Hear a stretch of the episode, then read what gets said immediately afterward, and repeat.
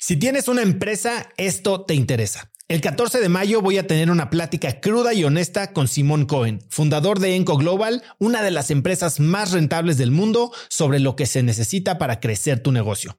Después de muchos años en el mundo del emprendimiento y con la perspectiva de los cracks a quienes he entrevistado, hoy sé que la realidad es que no existe un secreto si es que quieres escalar. Lo que sí funciona es tener hábitos y sistemas sólidos, claridad en tus metas y aprender de quienes lo están logrando todo hoy, en tiempo real. Te invito a Business Hackers, un evento virtual en el que por primera vez Simón nos contará los detalles de su negocio para entender qué hay detrás de ese éxito y qué es lo que se necesita para replicarlo en tu propia empresa. Conéctate a Business Hackers desde donde estés el próximo 14 de mayo. Inscríbete hoy mismo en cracks.la diagonal hackers y encuentras el link en la descripción de este episodio. Este episodio es presentado por Diri Móvil, la innovadora compañía de telefonía celular que conecta a cientos de miles de mexicanos. Yo no sé a ti, pero lo peor que me puede pasar es quedarme sin datos en mi plan o quedarme incomunicado en eventos y no poder trabajar desde donde esté. Platicando con amigos sobre este problema, hace unos meses conocí Diri, que es el líder indiscutible en la venta de eSIMs digitales que puedes usar como línea principal manteniendo tu número actual o también como línea secundaria para siempre estar conectado en México, Estados Unidos y Canadá. A través de la aplicación de Diri puedes gestionar tu línea y elegir entre diversos planes como el que yo uso de 40 gigas al mes por solo 279 pesos. Por escuchar cracks, Didi te regala 7 días de servicio ilimitado totalmente gratis descargando tu eSIM gratis en didi.mx diagonal cracks. Didi se escribe D de dedo y R I.mx diagonal cracks. Hola y bienvenidos a un nuevo episodio de Cracks Podcast. Yo soy Osotrava y entrevisto cada semana a las mentes más brillantes para darte algo único y práctico que puedas usar en tu vida diaria. No olvides que esta y todas mis entrevistas están tanto en audio como en video. Las puedes encontrar en Spotify, Apple Podcasts o Google Podcasts y en video en youtube.com diagonal Cracks Podcast. Así que ve ahí, dale suscribir y no te pierdas de ningún episodio de estreno. Hoy tengo como invitada a Natalie Marcus. Natalie es una de las pioneras integrativas del bienestar en México. Es licenciada en nutrición y ciencia de los alimentos por la Universidad Iberoamericana y cuenta con varias certificaciones en Estados Unidos y Europa, así como un fellowship en medicina antiedad. Es fundadora de Bienesta, un centro de medicina funcional dedicado a la prevención de la salud que considera al ser humano como un todo interconectado en el que participan cuerpo, mente y espíritu y que busca el origen del síntoma para resolver enfermedades de raíz. Es creadora de las líneas de suplementos Health Addiction y Fort Core que promueven el bienestar humano por medio de la suplementación funcional. También es fundadora del Instituto de Salud Funcional Mente-Cuerpo, la primera institución certificadora en salud funcional de habla hispana, avalada por la Secretaría de Educación Pública y recientemente también fundó la Asociación Mexicana de Salud Funcional. Natalie es autora de los libros Secretos para mantenerte sano y delgado, El método de las 3 R y su propio recetario Health Addiction. Hoy Natalie y yo hablamos de nutrición funcional, del líbido y de las hormonas sexuales, de los mejores suplementos, de hipnosis y de estar cómodos en la incomodidad. Te dejo con esta muy vulnerable, pero también muy educativa plática con Natalie Marcus. Natalie, bienvenida a Cracks Podcast. Feliz de estar contigo. Yo también feliz de tenerte aquí. nos conocemos ya hace muchos años y ya nos debíamos esta plática formal. Hemos tenido unas pláticas muy bonitas eh, offline. Ciertamente el tema que vamos a tocar hoy o los temas son de los que más interés generan en la audiencia de cracks y qué mejor que una experta como tú. Em, pero antes de eso, me gustaría entender un poco tu historia y de ti, eh, pues fuera de la ciencia y fuera de los hábitos. Y me enteré que sabes bailar tap hasta en el elevador bailo tap. A veces le piqué el ojo a un señor bailando, saliendo del elevador, este, bailando tap desde los, bueno, siempre bailé, bailé todo, jazz, mother stage, hawaiano, todo. Me encanta bailar. ¿Desde chiquita? Desde chiquita. Ahora bailo salsa y merengue en pareja. Ayer bailé en la noche, tuve mi clase de baile. ¿En dónde bailas? En mi casa. ¿Tomas una clase de baile? En tomamos cuatro parejas, seis parejas. Estás invitado. ¿Nunca has ido al mamarrumba? Voy a todo, a mamarrumba. Ahí voy a unos lugares muy de mala muerte. Hay uno en Río Tíber, que es la nueva Cuba, que son mesas de lámina, señores que traen con tirantes de charol y zapatos de charol blanco y su sombrero, que todos bailan increíble. no te vienen a ligar, te invitan a bailar. Entonces bailas con todos menos con tu pareja. Súper divertido. ¿Qué encuentras en el baile? soltarte, soltar la rigidez, dejarte ir, abandono, aprender la coordinación del cerebro, nuevos pasos, el ritmo, me encanta la música, es como un antiestrés para mí, es una terapia. Hablas ahora de soltarte y parece que esa es una como dicotomía que existe en ti, porque tus protocolos, tu trayectoria ha sido, incluso tu vida como empresaria, ha sido de mucho control. Controlar qué puedes, qué no puedes, todos estos protocolos de salud. Y al mismo tiempo, de las últimas conversaciones que hemos tenido, estás buscando como, como liberarte un poquito de ese control. Quiero llegar a eso. Y, para eso me gustaría entonces entrarle y darle contexto a la gente. Tú eres un especialista en medicina funcional, medicina celular, eh, ahora nutrición. relación, nutrición, mente, cuerpo. Eh, cuéntame un poco de tu tiempo en Brasil. Bueno, para empezar, tuve un papá, tengo un papá que todavía vive muy rígido y una mamá igual. Dos capataces, tuve una infancia dura. No había salir en las noches, no había desvelarme, no había salir los domingos, no, no pude ir a ninguna fiesta de 15 de mis amigas que fueran domingo o entre semana. Entonces sí viví una educación muy cuadrada, muy rígida. No habían matices en la vida, era blanco-negro, así es mi papá.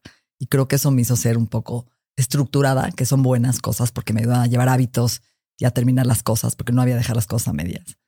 Y también me ayudó tratar de romper esa rigidez, esa dureza. Y ahí fue donde entré un camino espiritual a los 25 años con un maestro sufi. El sufismo es una filosofía de vida, como el taoísmo o el budismo, que habla de romper lo que no eres para descubrir quién eres, a través de tu ser interno, tu ser, la esencia. Romper lo que no eres. Lo que no eres, las etiquetas. quién eres. Las etiquetas, las creencias, los paradigmas, el deber ser que es lo que yo venía trabajando en toda mi niñez, que siempre tenía que ser flaca, pero guapa, pero buen estudiante, pero estudiar medicina, pero la mejor de la clase, pero sacar 10. Así viví, ¿no? Y pánico a no hacerlo. Entonces, cuando entró al sufismo era lo opuesto, era romper, no eres nadie, no tienes etiquetas, nadie no vales por tu hacer y vales por tu ser, por tu esencia. Y yo siempre fui pues, reconocida por estar bonita, hacía anuncios en, la, Palacio Hierro, en el cine, siempre fui modelo desde niña. Mi mamá me mandaba a hacer comerciales en la tele de Duvalín, no lo cambio por nada. Ese era yo. Entonces. Tú ya pues, estabas casada, te casas muy joven. Me caso a los 19 años. Y Para salirme de mi casa, desde los 17 estaba comprometida. Sí, era como mi escape. Con un hombre mucho mayor, 10 años mayor. Y pues estudió la carrera de nutrición porque no me dejó estudiar medicina. Me dijo medicina o yo. Entonces decidí estudiar algo más cercano que fue nutrición. Y ahí busco esta ayuda con este maestro que me cambia mi vida. Fue un parteaguas. Éramos un grupo, lunes en la noche, llegaba a veces a las 3 de la mañana a mi casa, jueves, y fines de semana nos íbamos a retiros espirituales, a trabajar con meditaciones, respiraciones, flores de Bach, chikun, tai chi.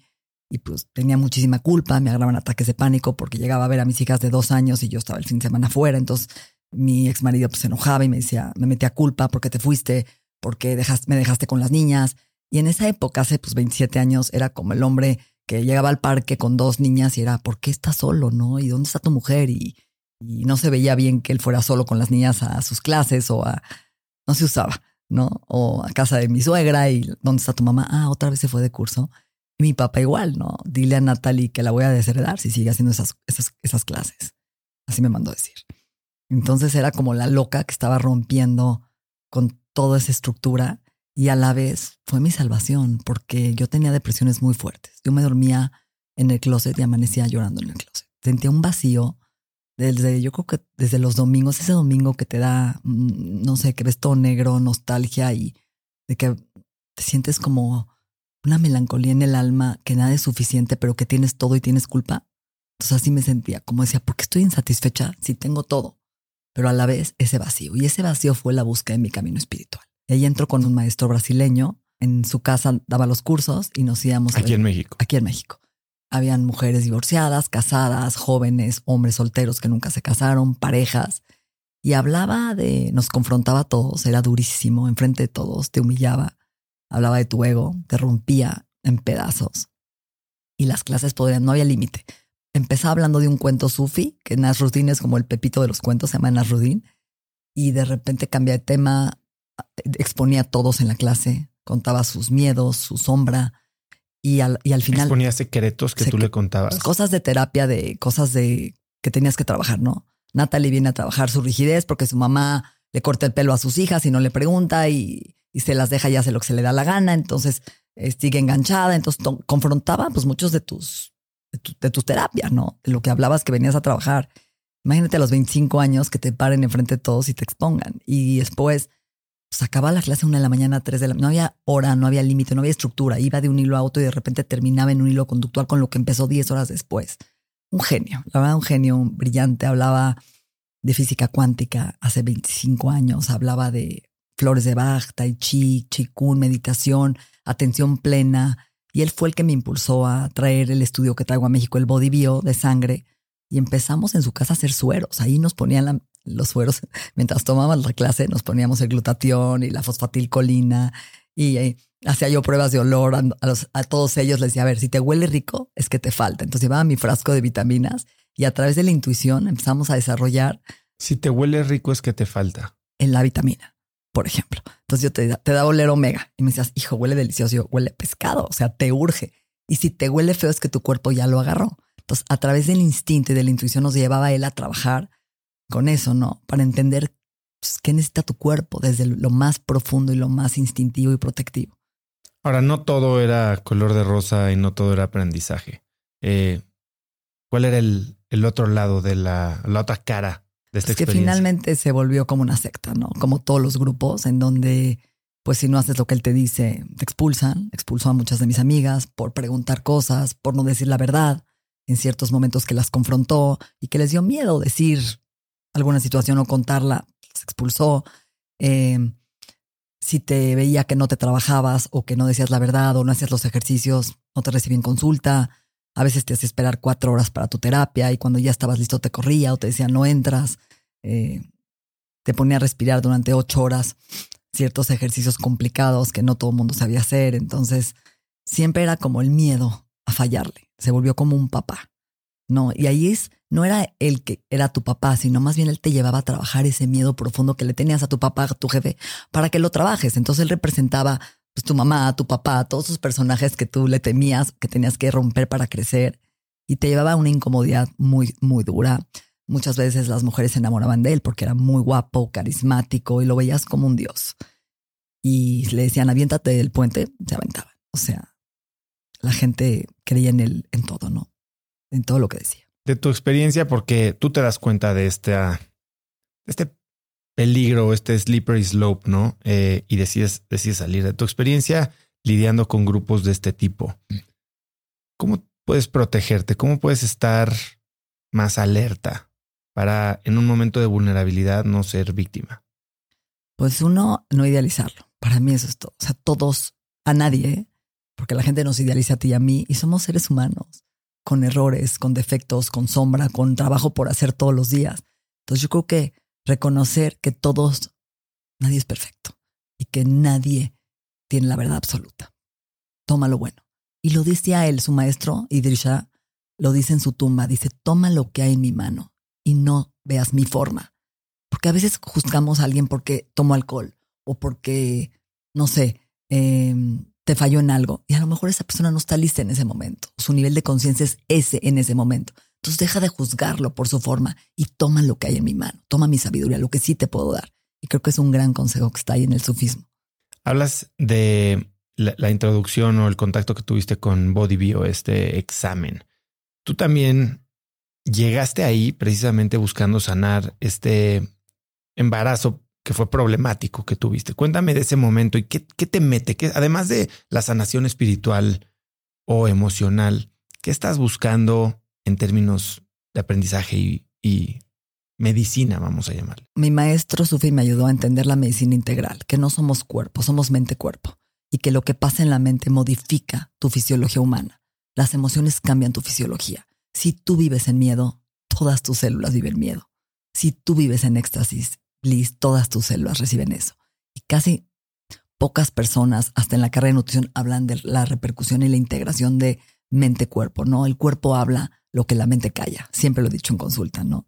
Si tú, por ejemplo, y lo dice Gabor Mate, el especialista en trauma, a ver, si tú no hablas, si tú no sacas tu cuerpo lo va a decir por ti, tu cuerpo va a decir que no. Que es un nuevo libro, When the Body Says No. Y ahí es donde empiezas a somatizar el cáncer, la esclerosis múltiple, las enfermedades degenerativas. ¿Por qué? Porque el cuerpo tiene un límite de aguantar la resistencia al estrés, no, al, al maltrato, al abuso, al dolor, al sufrimiento. Entonces yo traía mucho sufrimiento de mi vida, de mi niñez y de casarme tan joven, como ese anhelo de soy nada más una mujer que se casa y tiene tres hijas y la etiqueta de ser mamá y llevar a mis hijas a terapia y ¿por qué? Porque pues yo tuve un embarazo donde a los seis meses me rompió la fuente. Entonces mis hijas nacieron de un kilo, dos meses en terapia intensiva, con apneas, bajo tono muscular, tortícolis congénita. Entonces yo me la pasaba, me subía al coche, subía a mis dos bebés, me iba a Cuernavaca a darles terapia de osteopatía, cranosacal sola y regresaba y masaje y tenía otra hija que atender. Entonces yo vivía pues, como mamá. Me olvidé de Natalie. Y ahí es cuando entro este camino y decir, ¿quién soy yo aparte de ser mamá? ¿Quién es este ser humano? ¿Cómo me encuentro? ¿A qué vine? ¿Cuál es mi motivo de vida? ¿Cuál es mi propósito? Y a través de encontrar este estudio, el Body Bio es traer a México la medicina funcional. ¿Qué te falta a ti en estos momentos de tu vida? Es un estudio de sangre que vienen tus vitaminas, minerales, tus funciones corporales y te dictamina a través de estrellitas, una estrella, dos estrellas o cinco estrellas, que es lo que más necesita tu cuerpo. Entonces adapta a personalizar tanto la alimentación como los suplementos, como lo que necesita tu cuerpo en ese momento de tu vida. Entonces me fascina, lo traigo a México y ahí empieza todo lo que hago en traer estudios de sangre, no abrir, no era esta era salud integral del ser, que era trabajar con una acupunturista, fisioterapia, eh, dos psicólogas, nutriólogas, para manejar al ser humano de forma integral. Dábamos flores de Bach eh, y hacíamos como muchos talleres de conciencia. ¿Y en qué momento esto evoluciona a medicina funcional o, lo que hacen hoy en Bienesta? Cuando me doy cuenta que yo necesito un médico, que yo no soy médico, que yo soy nutrióloga funcional y por más que tengo un fellowship en medicina en Estados Unidos de cinco años y tengo una, maestría en adicciones y alcoholismo y en trastornos de la conducta alimentaria, porque siempre estudio, y tengo una maestría en psicología transpersonal en Palo Alto, California. Quiero un médico que avale lo que soy, que me reconozca, que podamos trabajar en equipo y que cree en la nutrición, porque no creían en la nutrición. Y ahí es donde conozco un endocrinólogo, un psicólogo, psiquiatra y juntos creamos Bienesta. Ahora, Bienesta se especializa o tú te has enfocado mucho más en esto que es el campo del anti-aging o envejecimiento, ¿cómo le dirías en español? Yo diría la medicina para la longevidad. Es que no me gusta esa palabra, soy horrible. Es que ¿no? para la longevidad. Eh. Medicina para la longevidad. Medicina y longevidad o epigenética y longevidad. Háblame de, del campo. Cada vez que vemos la medicina desde un punto de vista más holístico, whole, mente, cuerpo y alma, entendemos que el ser humano tiene la capacidad de vivir 100 años genéticamente o más.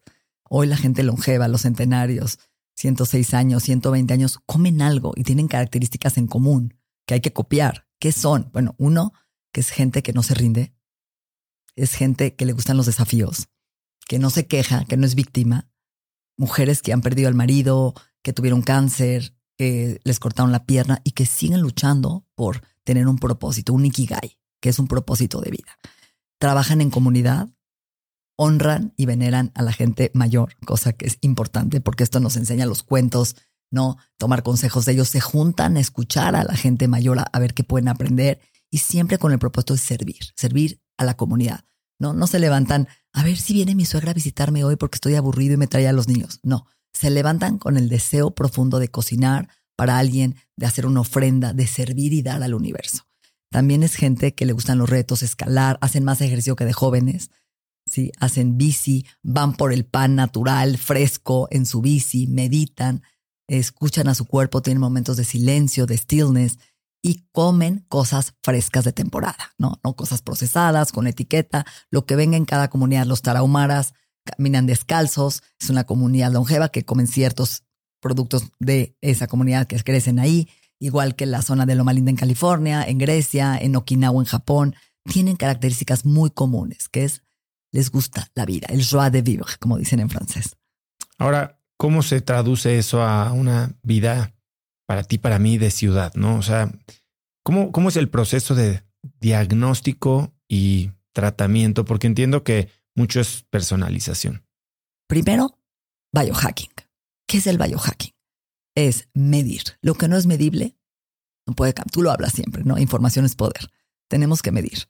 Y el biohacking son atajos que vamos a lograr reprogramar a nuestra biología interna a través de tecnología, estudios de sangre, estudios de laboratorio, de saliva, de heces fecales, de ciertos biohacking que vamos a hablar, por ejemplo, medir tu cerebro, tu edad biológica de tu sangre, cuántos años tienes, porque no es lo mismo tu edad biológica que la cronológica. ¿sí? Medir el estrés, hoy podemos medir tu sistema nervioso autónomo a través de ciertos equipos, como ciertos anillos que tú sabes, el Oura, los relojes, que medir tu sueño, eso es un biohack, y también a la vez ciertas eh, tecnologías como sauna, crioterapia, eh, presoterapia, ciertos ejercicios como HIT que van a cambiar nuestra edad biológica y van a estresar a nuestro cuerpo. Entonces, si nosotros hablamos de hormesis, ¿qué es hormesis? Es pequeños venenos o pequeñas dosis de estrés, pero leves, porque si nos pasamos en dar estas dosis altas, se vuelven tóxicas. Bueno, como dice, ¿no? El veneno está en la dosis. Exacto. Entonces, Tú estás hablando de Bienesta como un centro de biohacking, así lo, así lo. Me siento que el biohacking se ha vuelto un poco charlatán, entonces me gusta más de un wellness lab, un laboratorio de wellness, donde la gente entra y lo primero que hacemos es pedirle estudios de sangre, de saliva para ver el cortisol, a veces de fecales para ver su microbiota, que es la comunidad de bacterias que viven hoy dentro de nosotros, que son más abundantes que, la, que las células y que determinan nuestra salud. Eh, les hago un estudio de escáner en la mano para ver cómo están sus metales pesados, qué tan intoxicados están, cómo está su equilibrio de minerales en el cuerpo y les hago un estudio de pelo, de epigenética, que es epi sobre gen, sobre mis genes. Entonces yo heredo genes que no puedo cambiar de cáncer, de diabetes, pero puedo cambiar la expresión de estos genes. La epigenética es mi estilo de vida, cómo yo a través del biohacking, de Wellness Lab, de hábitos, de tecnología, voy a activar esos genes para vivir 100 años y ser longevo, o voy a desactivar estos genes para que no expresen enfermedades. Este estudio de cabello se va a Europa, a Hamburgo, y en 15 minutos tengo todo el resultado de tu cuerpo. Te puedo decir emociones, estrés, cómo duermes, hormonas, tu microbiología y tu microbiota, si tienes virus, bacterias, hongos, parásitos y esporas, intoxicación de metales, vitaminas, minerales, antioxidantes, neurotransmisores, entonces puedo saber antes de que tú vengas y te digo, oso, ya no, ya no hables, ya no hace falta que te confieses. Tu pelo me lo dice todo. Entonces yo al ver tu pelo es una capacidad de análisis, de tomar tu historia clínica, que también es importante que tú me cuentes. ¿A qué vienes? ¿Cuáles son tus objetivos? ¿Qué quieres cambiar? ¿A dónde te llevo? No. Mucha gente se engaña o está tan desconectado de sí que ni siquiera sabe que está deshidratado o que le duele la cabeza o miente, ¿no? Ah, yo este tengo muy buen apetito sexual. A ver, de veras estás humectada, llegas al orgasmo. O sea, hay que hacer como preguntas muy concretas en cada área del cuerpo y eso casarlo, correlacionarlo con tu sangre, con tus genes y con tu epigenética para poder dar un diagnóstico preciso, personalizado y entonces preventivo. Háblame entonces en un caso normal o, o promedio, o sea, porque yo entiendo que atiendes desde personas normales que tal vez traen algún padecimiento crónico hasta atletas, de alto rendimiento, equipos de fútbol, exacto. Entonces viene, por ejemplo, vamos a hablar de un atleta, un futbolista de un equipo famoso en México. Viene a verme porque está cansado, está quemado, no está dando el rendimiento que tiene. No, entonces le hago el estudio y le digo, a ver, estás muy joven, tienes 20 años, toma mucha cerveza, come muy mal, que eso pasa mucho en, en México en los equipos de fútbol, no le dan el honor a la comida y a la nutrición como en Europa y en otros ¿no? Lugares del mundo que de veras honran lo que comen. Entonces se desvela, duerme con el celular, ¿no? Se emborracha, este, y le pregunto, oye, ¿cómo está? ¿Tienes calambres todo el tiempo? ¿Cómo? ¿Juegas fútbol y tienes calambres? ¿Y qué sale? En, ¿Qué arroja? Que le falta potasio, que le falta calcio y magnesio. A los 20 años, ¿no? ¿Cómo está tu testosterona? Muy bien, sale muy baja. Como un chavo de 20 años no tiene testosterona porque está bajo. Entonces empiezas a entender que su estilo de vida lo está llevando a un proceso inflamatorio, oxidado y quemado, porque está viviendo un estrés que no le está dando la materia prima al cuerpo para ser resiliente y aguantar el entrenamiento, no está comiendo bien, no se está hidratando bien, no le está dando esos bloques para aguantar esos entrenamientos y regresar rápido a esa resiliencia, esa capacidad adaptativa a sanarse rápido porque se queda dolorido porque no toma electrolitos de buena calidad, porque no come bien y porque probablemente le faltan cosas. Y la testosterona es un tema interesante. Cuando vives en estrés, ¿qué hace tu cuerpo? Decide, ¿le doy esas hormonas para reproducirse o para sobrevivir? Entonces se roba todas esas hormonas sexuales a sobrevivir, que es la prioridad. Entonces olvídate de, pues, de tener ¿no? Estrés mata carita, como lo decimos siempre. Hablas mucho de, y sobre todo en el campo antiedad, del rol de las hormonas. Y no es solo la testosterona y el estrógeno. Háblame del rol que juegan en la vitalidad. Cada hormona toma un rumbo en tu vida, tomar buenas decisiones o malas. Por ejemplo, una mujer que esté en un pico de ovulación, que está en un síndrome premenstrual, no una semana antes, que le duele la cabeza, que le duele la mama, que esté hinchada, pues no va a tomar una buena decisión en ese momento porque se siente miserable. Entonces las hormonas cambian el rumbo de nuestras decisiones, de cómo estamos concentrados, de nuestra lubricación, de nuestro focus mental. Hoy podemos prevenir Alzheimer con una buena cantidad de estrógenos en la mujer. El hombre tiene la capacidad de esa testosterona convertirla en estrógeno en el cerebro. Por eso al hombre le da menos Alzheimer que a la mujer pero la mujer no. La mujer cuando entra en estos cambios hormonales o esta deficiencia hormonal tanto de estrógenos como de progesterona, expone su cuerpo a una deficiencia de neurotransmisores. No va a tener la misma capacidad de pensar rápido y de recordarse las cosas, va a tener un cerebro seco, como le llamo yo siempre los enanitos de Blancanieves, tontín, dormilón, gruñón, tímido, porque no tengo esta resiliencia emocional, estas hormonas que me ayuden a aguantar los trancazos y a poder ser quien quiero ser, ¿no?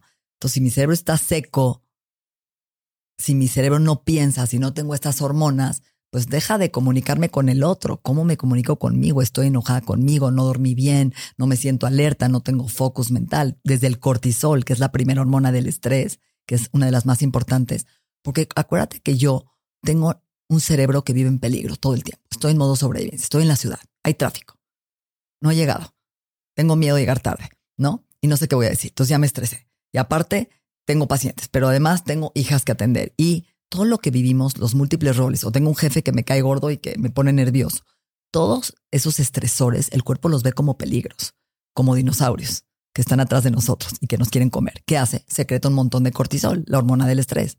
Pero llega un momento que el cuerpo dice, ok, yo tengo cierta cantidad de cortisol hasta que se me acaba. Y cuando llevo a mis glándulas suprarrenales a vivir en ese modo constante de estrés, llega un momento que se acaban esas hormonas y el cortisol ¿Qué hace? Afecta a tu tiroides en cadenita y dominó, luego afecta a tu progesterona, tu testosterona, tus estrógenos, tu hormona de crecimiento y todas. ¿Por qué? Porque todas van alineadas. Es una sinfonía. Somos una sinfonía hormonal. Entonces, si vivo en peligro, el cuerpo va a decir, Natalie no tiene tiempo de tener sexo. Tiene que correr y defenderse. Olvida de fertilidad o de reproducción sí es bien importante aprender a ser más resilientes al, estrés, de no quemarnos, no llegar a esa fatiga donde el cuerpo ya llegó al límite, ya entonces no te puedes levantar en la mañana, te duele la cabeza, este, no puedes dormir por las noches, tienes pensamientos catastróficos, te sientes vulnerable, porque acabas donde? En el psiquiatra. Y nadie habla del cortisol. ¿Qué estás haciendo mal? Que estás yendo en contra de tu propia homeostasis, equilibrio, a donde llevaste al cuerpo al límite. Y nosotros muchas veces llegamos al límite por incomodidad y no cambiamos más que por sufrimiento y no antes de llegar a ese, esa etapa, ¿no? Donde tendríamos que ser mejor. Estás hablando de el efecto que tienen las hormonas en, cuando tienen algún desequilibrio. ¿Cuál es el proceso? Porque hablas mucho como de estilo de vida, ¿no? Descanso, meditación, tus pensamientos, igual ir a terapia. La parte fisiológica. O sea, los pilares de la salud por ejemplo? o la fisiología. O, sea, ¿cómo, cómo corriges eh, estos desequilibrios hormonales más allá del estilo de vida que no tiene que ver con la nutrición o la suplementación? O sea, Buenísima pregunta. Excelente. O sea, sí, yo te puedo dar adaptógenos. Tómate la suaganda y rodiola. la gente cree que es lo más fácil. Me tomo el suplemento, me pongo un suero. A ver, no te va a servir si no haces un cambio profundo en tu ser. El cuerpo te va a bloquear. Te voy a dar un ejemplo muy claro. Yo tengo una paciente con fibromialgia. Fibromialgia es una enfermedad autoinmune que ataca los músculos y vive esta mujer con dolor, con resequedad vaginal, con dolor al coito, con colitis, gastritis y fatiga crónica, brain fog. Y viene conmigo y me dice, Natalie, dame todos tus suplementos y yo le doy lo que tú quieras. Pero la fibromialgia viene porque no está contenta en su relación de pareja, porque no le gusta a su marido, porque no tiene química o porque tiene resentimiento contra él y hay una frustración de base. ¿Tú crees que el cuerpo, la célula, la mitocondria, donde se produce la energía, le va a dar energía a esta mujer para ir a darse en la madre, perdón que habla así, con alguien que le hace daño? ¿O va a cerrar este circuito y decir, la voy a proteger, no le voy a dar más energía para que no se dé en la torre en este proceso y haga un cambio, una metanoia y busque una salida, ya sea divorciarse o ir a una terapia o romper este, no, este dolor y este resentimiento para que fluya la energía otra vez y me dé energía para ir con ganas a tocar a mi marido o estar con él o recuperar esa intimidad. El cuerpo se protege, oso. Por más vitaminas, minerales, antioxidantes, sueros, células madre, hay una protección divina que nos ayuda a qué? O sea, no morirnos, a sobrevivir ante el estrés y a no enfermarnos peor. A lo mejor es fibromalgia, se la quito, le va a cáncer, ¿no? ¿Qué me ha pasado? Vienen hombres a verme con migraña, les quito la migraña y la semana tienen hipertensión porque no hicieron un cambio en su estilo de vida desde mente-cuerpo, de trabajar menos, de darse el tiempo para ellos, de escuchar, de descansar. No sabemos descansar, pausar. No sabemos estar en la atención, en el aquí, en el ahora, en recuperarnos después de un ejercicio físico tan extenuante, de darnos tiempo para no hacer nada, como hablamos al principio del sufismo, solo ser, no hacer porque vivimos en una sociedad donde vales por el hacer. Ese strive for more, ¿no? Esa empuje gringo norteamericano. Entre más haces, más eres de valor. ¿Será que eso es lo que nos está llevando esta sociedad a envejecernos más rápido, a tener tanta depresión, ansiedad y problemas psiquiátricos donde el ser humano solo me doy permiso de descansar cuando me enfermo, cuando pauso? Has hablado mucho de esta relación entre pensamientos y, fisiología. Muy conocido, sobre todo en la medicina funcional, hablar del estómago como, o no el estómago, el, sistema digestivo como eh, el segundo cerebro, ¿no? Y, y, la relación que tiene con la producción de neurotransmisores. Tengo aquí tu libro, El método de las tres R's. Y bueno, me lo tengo muy dedicado, está muy bonito. Gracias. Eh, y en él hablas de esta, estas tres fases con las que tú dices que puedes reequilibrar o equilibrar tu cuerpo y tu mente para lograr bienestar integral. Háblame un poco del método. Bueno, otra vez, llevo 27 años dando consulta y la gente llega con millones de suplementos para ser joven, para la piel. Es que cada vez hay uno nuevo. Exacto, ya no sé ni qué tomar. he entrado a protocolos en los que cada semana hablo y bueno, ahora métele tal, ahora métele tal y al rato ya traes una renta de 20 mil pesos al mes de, de pastillas. Justo, y no estás absorbiendo ni siquiera la mitad, que ese es el problema. Lo peor es que también a mí lo que me cuesta trabajo de estos protocolos es que como que no hay una métrica. O sea, oye, ¿cómo te sientes? Mejor, mejor es bien subjetivo. O sea, ¿qué, qué tendría que estar? O, o hacerme otros 15 mil pesos de análisis cada mes para saber si mi colesterol bajó y si mi testosterona está subiendo y si mi vitamina D está bien. Es cierto. ¿Cómo, cómo evalúas esto? Y a ver, entonces, Cuéntame. Entonces yo por eso creé este libro, que es un método donde primero se trata de remover. Y remover es eliminar, es limpiar, es sacar todo aquello que está generando qué? Inflamación, oxidación, todo aquello que no te permite ser tú y que no te permite vivir al 100% de tu capacidad, de tu potencial humano. Y la gente no sabe que tiene parásitos, sobre todo en México. Virus, bacterias, post-COVID, ¿no? Que quedó inflamado por alguna infección, a lo mejor no sabía que tiene una infección desde niño y que por más vitaminas que tome, no se siente bien, sigue cansado o no las está absorbiendo. Por eso hay que medir a través de la epigenética. Yo veo a través del pelo, que la sangre no lo mide, si estás absorbiendo lo que te di o no, o si ya te limpié el parásito.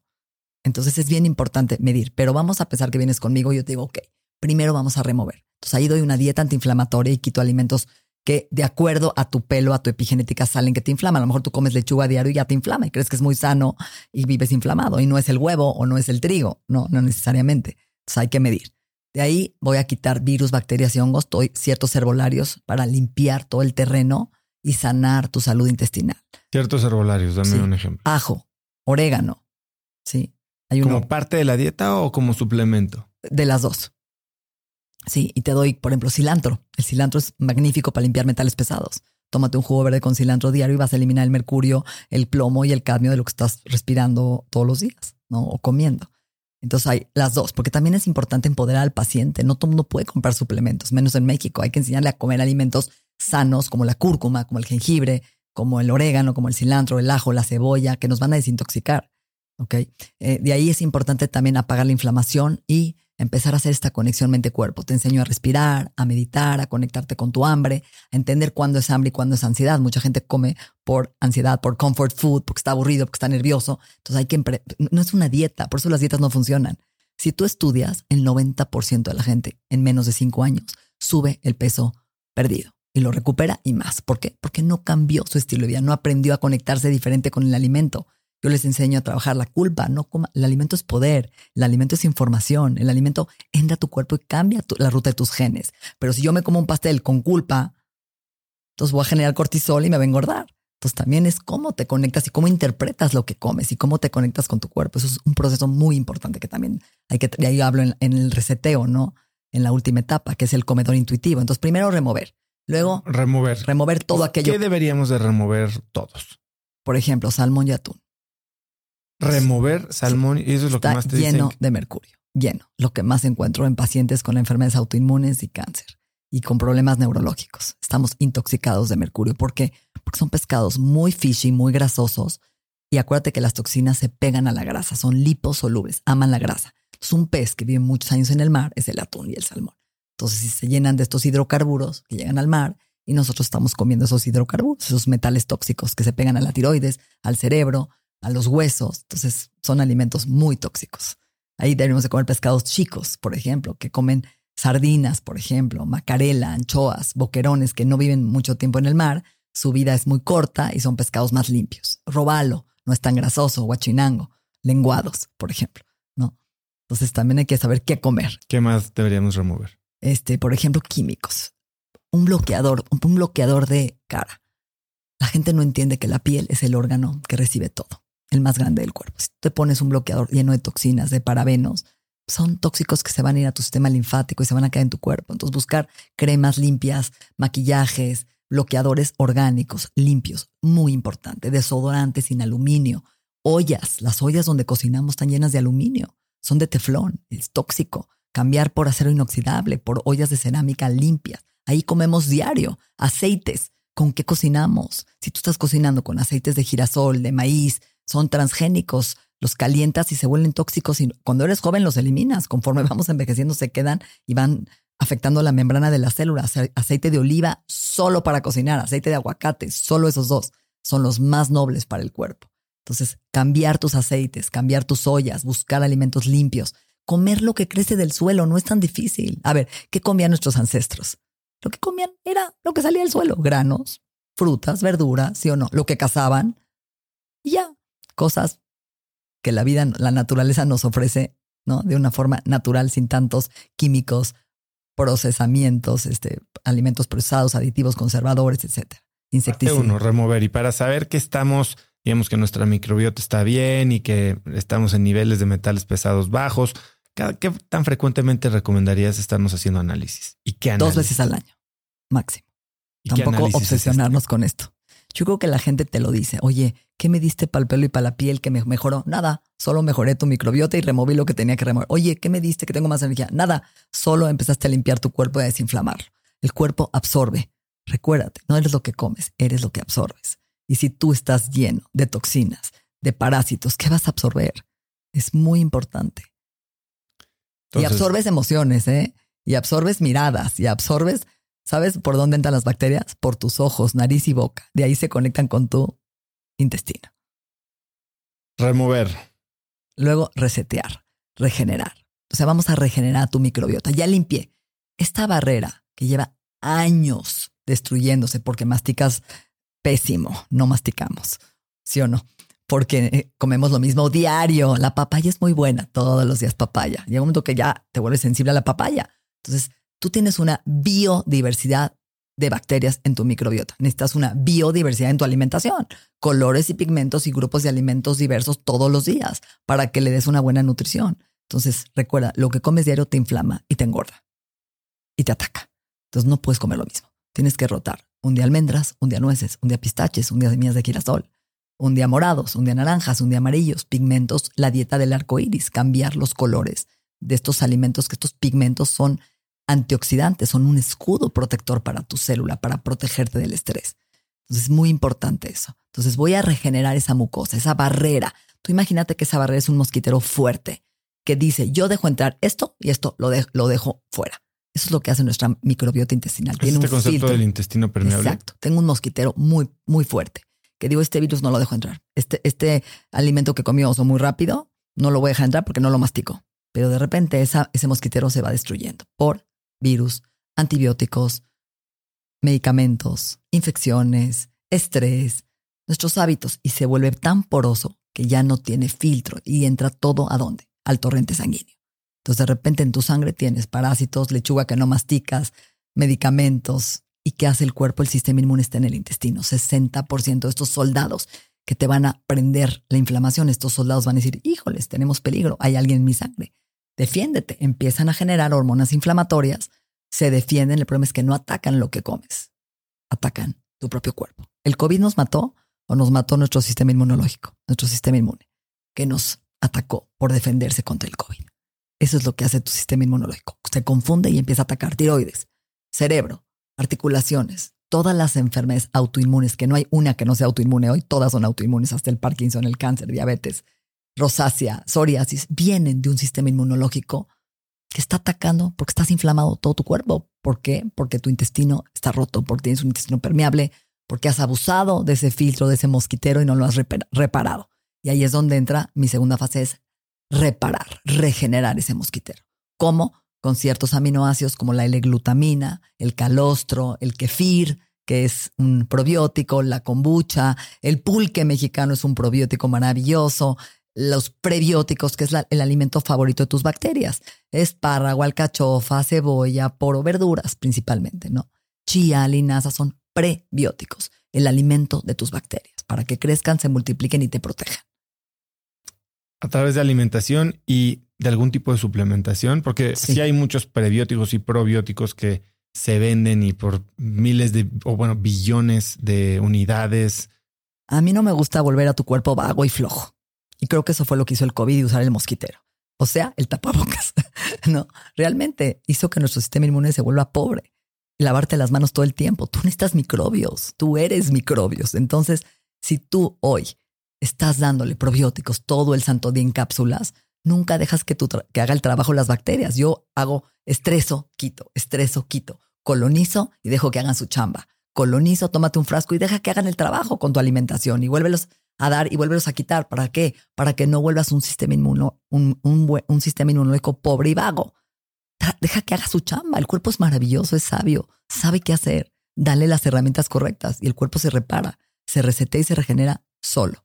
Y una vez que lo tienes regenerado, ya hablo del reseteo, que ya para mí es un estilo de vida. A mí no me gusta hablar de dietas, me gusta tomar tequila, me gusta tomar mezcal, me gusta tomar chocolate, me gusta tomar vino.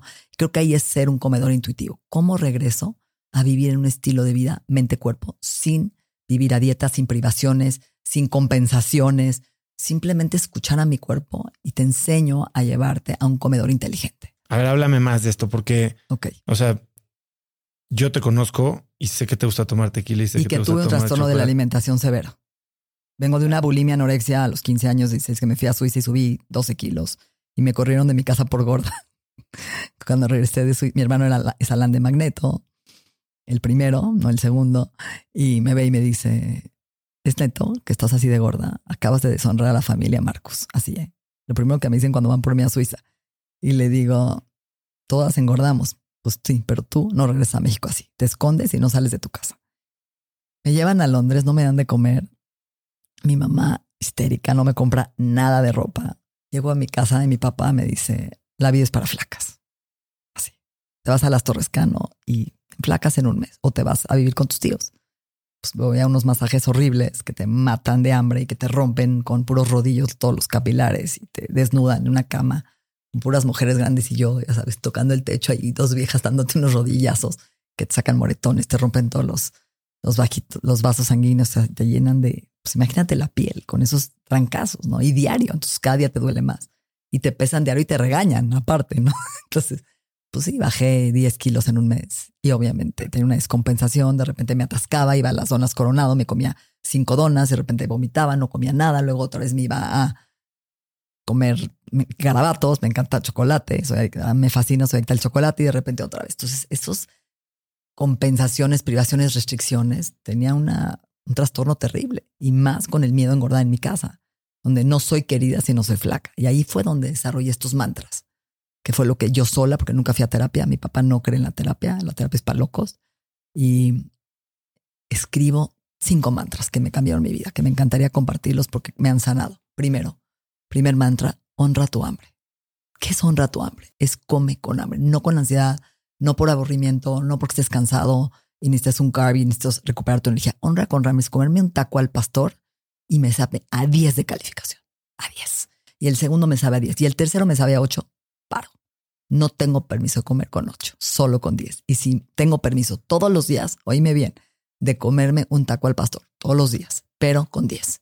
O un chocolate, pero con diez. Yo antes me tenía que abrir un doblerón y me lo acaba en esa sentada. No había un cachitito, era todo o nada. Que es toda la gente que llega a consulta conmigo, es todo o nada. No, la verdad, la mayoría de dieta. Entonces, por eso no aprenden a cambiar su estilo de vida, porque son todo o nada. Hoy me enflaco para la agua de mi hermana, ya pasó, ya pasó ¿no? Enero el gym y para marzo están vacíos los gimnasios. Entonces el ser humano es, el ego es todo o nada, ¿no? La mente, que ahorita hablamos de ese tema. Entonces, en ese momento digo, a ver, ¿cómo me voy a sanar? Honro mi hambre y empiezo a darme permiso de comer lo que se me dé la gana, pero con 10. Pero paro en el 8. Segundo, cada comida es independiente. Oye, qué bonito. Tú fuiste, tú viajas mucho, yo también, a veces desayunamos mal, no satanizarlo, pero nos faltó fibra en el desayuno, a lo mejor nos estábamos unos chilaquiles deliciosos, pero no hubo fibra. No fue el mejor día del mundo, pero no fue un mal día, porque la gente que come chilaquiles ya se la sigue. Ya lo rompí, ya me la sigo, ya tuvo un mal día. Yo no. Yo digo, las tres R's, tengo la capacidad de regresar, reparar, resetear en la siguiente comida. Entonces, ¿qué hago? En la siguiente comida digo, híjoles, me faltó, me faltó proteína, pues una pechuga, un pescado, me faltó fibra, una buena ensalada. Entonces ya estoy de regreso y eso, I'm in the game, estoy back. Y eso me empodera como ser humano, ¿sabes? Y en la siguiente comida a lo mejor ya no ceno en la noche. ¿Por qué? Porque entró a mi ayuno intermitente, que podemos hablar ahorita de eso, porque ya no tengo hambre, escucho a mi cuerpo, solo como con hambre. Si no tengo hambre, no como. Me encanta llegar a comer con hambre, me encanta sentir ese hueco, ese vacío de hambre. La gente le da miedo sentir el hueco, porque siente que el hambre es carencia, es soledad, ¿no? Y, y no sabe cómo interpretar ese vacío. Pero llegar con hambre es disfrutar la comida. Tercer mantra. Entonces ya hablamos, honra tu hambre, cada comida es independiente, una comida no es un mal día. La tercera, lo que hacen los japoneses, termina 80% satisfecho. No 100, no 120, no te desarroches el pantalón, no te inflames, no tienes de gases, ¿sí o no? Esos dos bocados de más no vinieron al caso, ya hizo la diferencia. Entonces termina 80, ese huequito, ¿para qué? Para no robar tu energía en la digestión, para tener energía acabando de comer y que no te dé el mal del puerco, para disfrutar la comida ves este tiempo que se supone que tardas en reconocer tu nivel de saciedad. ¿Es comer más lento? ¿Es comer más Comer con atención plena y comer despacio, masticar, masticar. Por lo menos 20, 30 veces, lo más que puedas, ¿no? Pero yo dejo, siempre dejo. O sea, como más despacio y dejo algo al final. Y digo, tengo hambre, en dos horas vuelvo a comer. ¿Cuál es el problema? Yo tengo permiso de comer siempre que se me dé la gana. Entonces en dos horas me hago un hummus con apios o me como un muffin, lo que se me antoje. Y la cuarta, que es también muy importante, que siempre digo, es come con la atención plena y en la aquí y la ahora. Disfruta la comida. Hazle el amor a la comida. Honra la comida. De verdad. Porque a veces comemos platicando en el coche con distracciones, en el celular y el filtro del cerebro ni se acordó que comiste. O estás preparando un sándwich y ya te comiste cinco pedazos de queso, ¿no? Entonces siéntate. Siéntate y ponte un florero casi casi con flor y ponte tu, ¿no? Tu este eh, plato, tus cubiertos, siéntate y me voy a atascar, pero sentado y con conciencia, aunque te vayas a atascar el refrigerador, pero que estés presente con el foco de la conciencia aquí ahora, ¿no? Que es muy importante. Lucila se, se, muere porque yo soy de los que abro el refri, agarro un topper y así frío del topper me como las cosas. Me dice, no puede ser que así comas.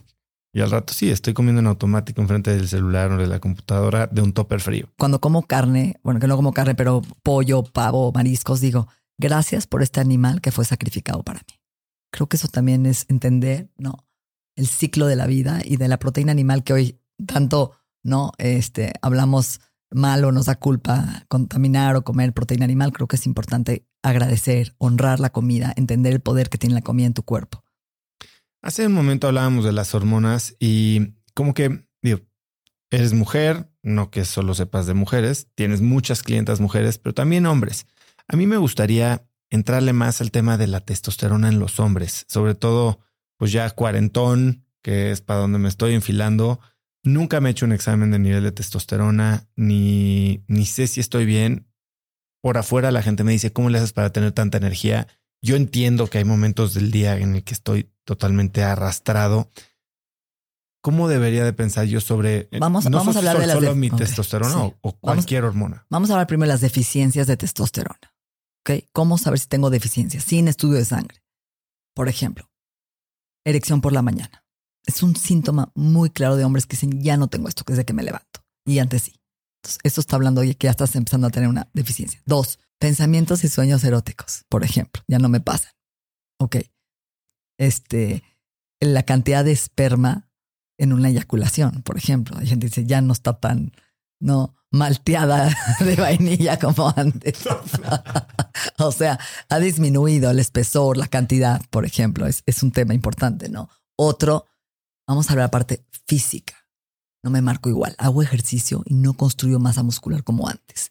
O acabo el ejercicio y no me repongo tan rápido. Sí, me cuesta trabajo entrenar diario, ya, ya no tengo ese rendimiento físico como tenía antes, esa estamina, mi cerebro, ya no estoy tan sharp, estoy disperso, me cuesta trabajo poner atención y ya no tengo la... Pero esto es generalizado, O, hay momentos en el día en el que sí, ahí estás más, más brumoso, digamos. De... No, en general, te pueden decir, ya no estoy como antes, o sea, me siento menos sharp. Y algo bien interesante es, ¿cómo está un adolescente?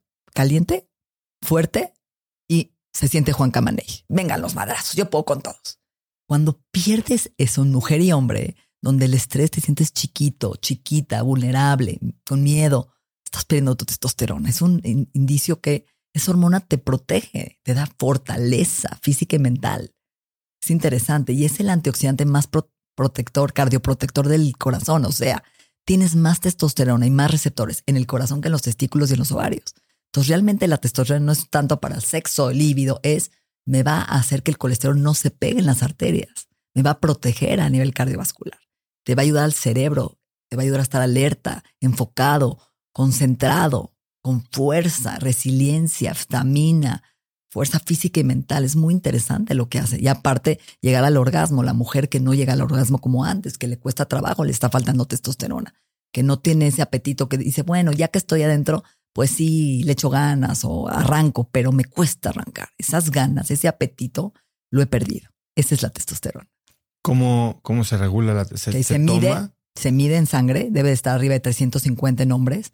En menos de 350 es obligatorio reemplazarla, darle o testosterona. Hay tres formas que la dan los médicos. Una es inyecciones cada mes de testosterona, ¿no? ¿Qué sucede? A mí no me gusta porque siento que te ponen la primera semana muy alto en testosterona, eso espesa un poco la sangre, entonces te puede engrosar eh, tu sangre, entonces hay que tener cuidado con eso y medirla en sangre que no vayas a tener un coágulo, ¿me entiendes? Checar o darle una aspirina o ver que no se esté subiendo y vas a estar, perdón mi palabra, muy caliente una semana, se te antojan todas las mujeres del planeta o todos los hombres. Me pasó cuando me fui a China, veía guapos a los chinos, a los japoneses, a todos, porque estaba yo con... No, entonces Ojo, eh, todos. Eh, no sé si me lo contaste tú o alguien me había contado que tipo entró a uno de estos procesos de testosterona y hasta pensó en dejar a su esposa y, y cuando se la quitaron ya regresó. Pero eso también Depende de la dosis y depende otra vez. Si te la ponen en inyección, pues sí está súper high la primera semana, pero ¿qué sucede en las siguientes tres?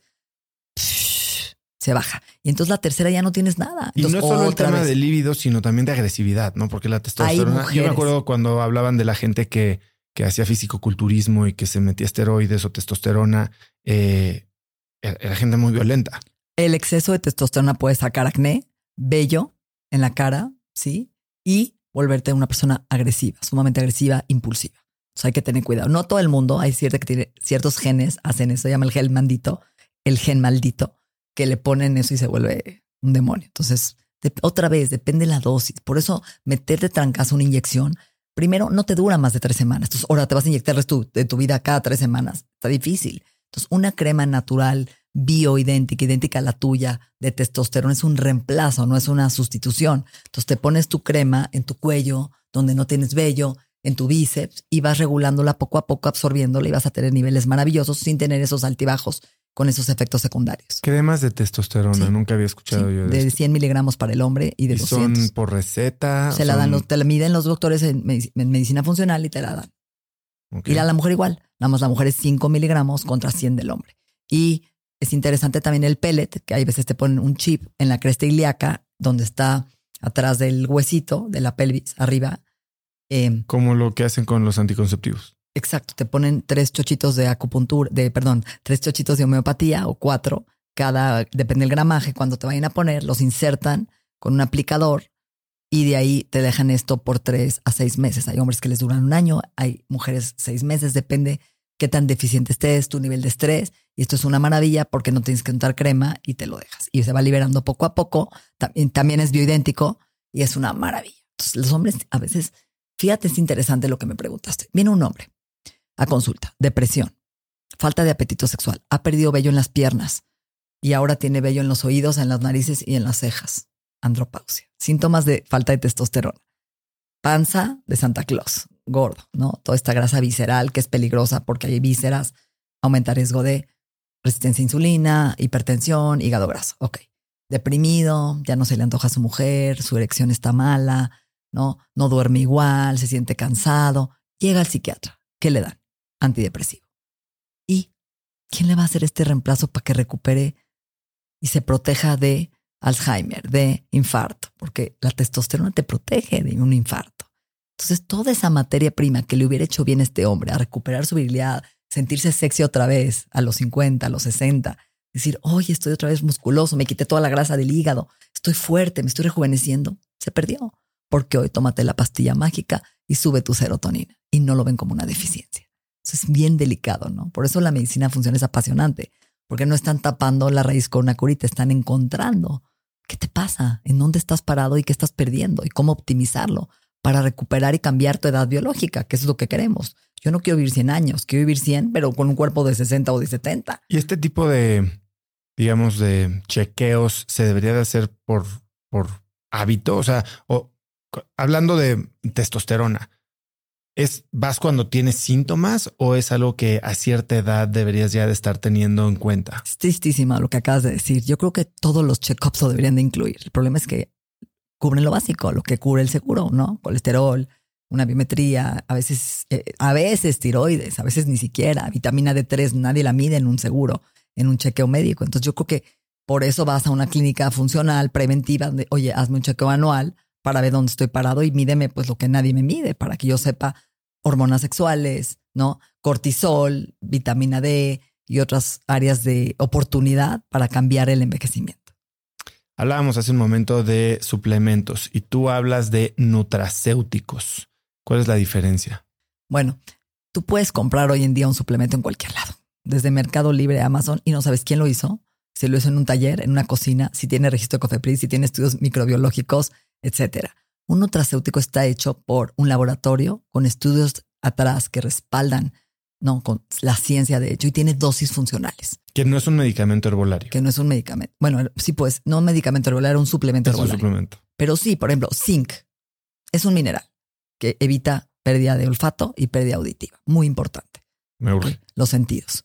Y testosterona y dopamina, tiene muchísimas funciones. Pero vamos a pensar que llegas en Amazon busca zinc y compras el de 15 miligramos que Cofepris lo aprueba porque es la dosis que Cofepris dice que está bien.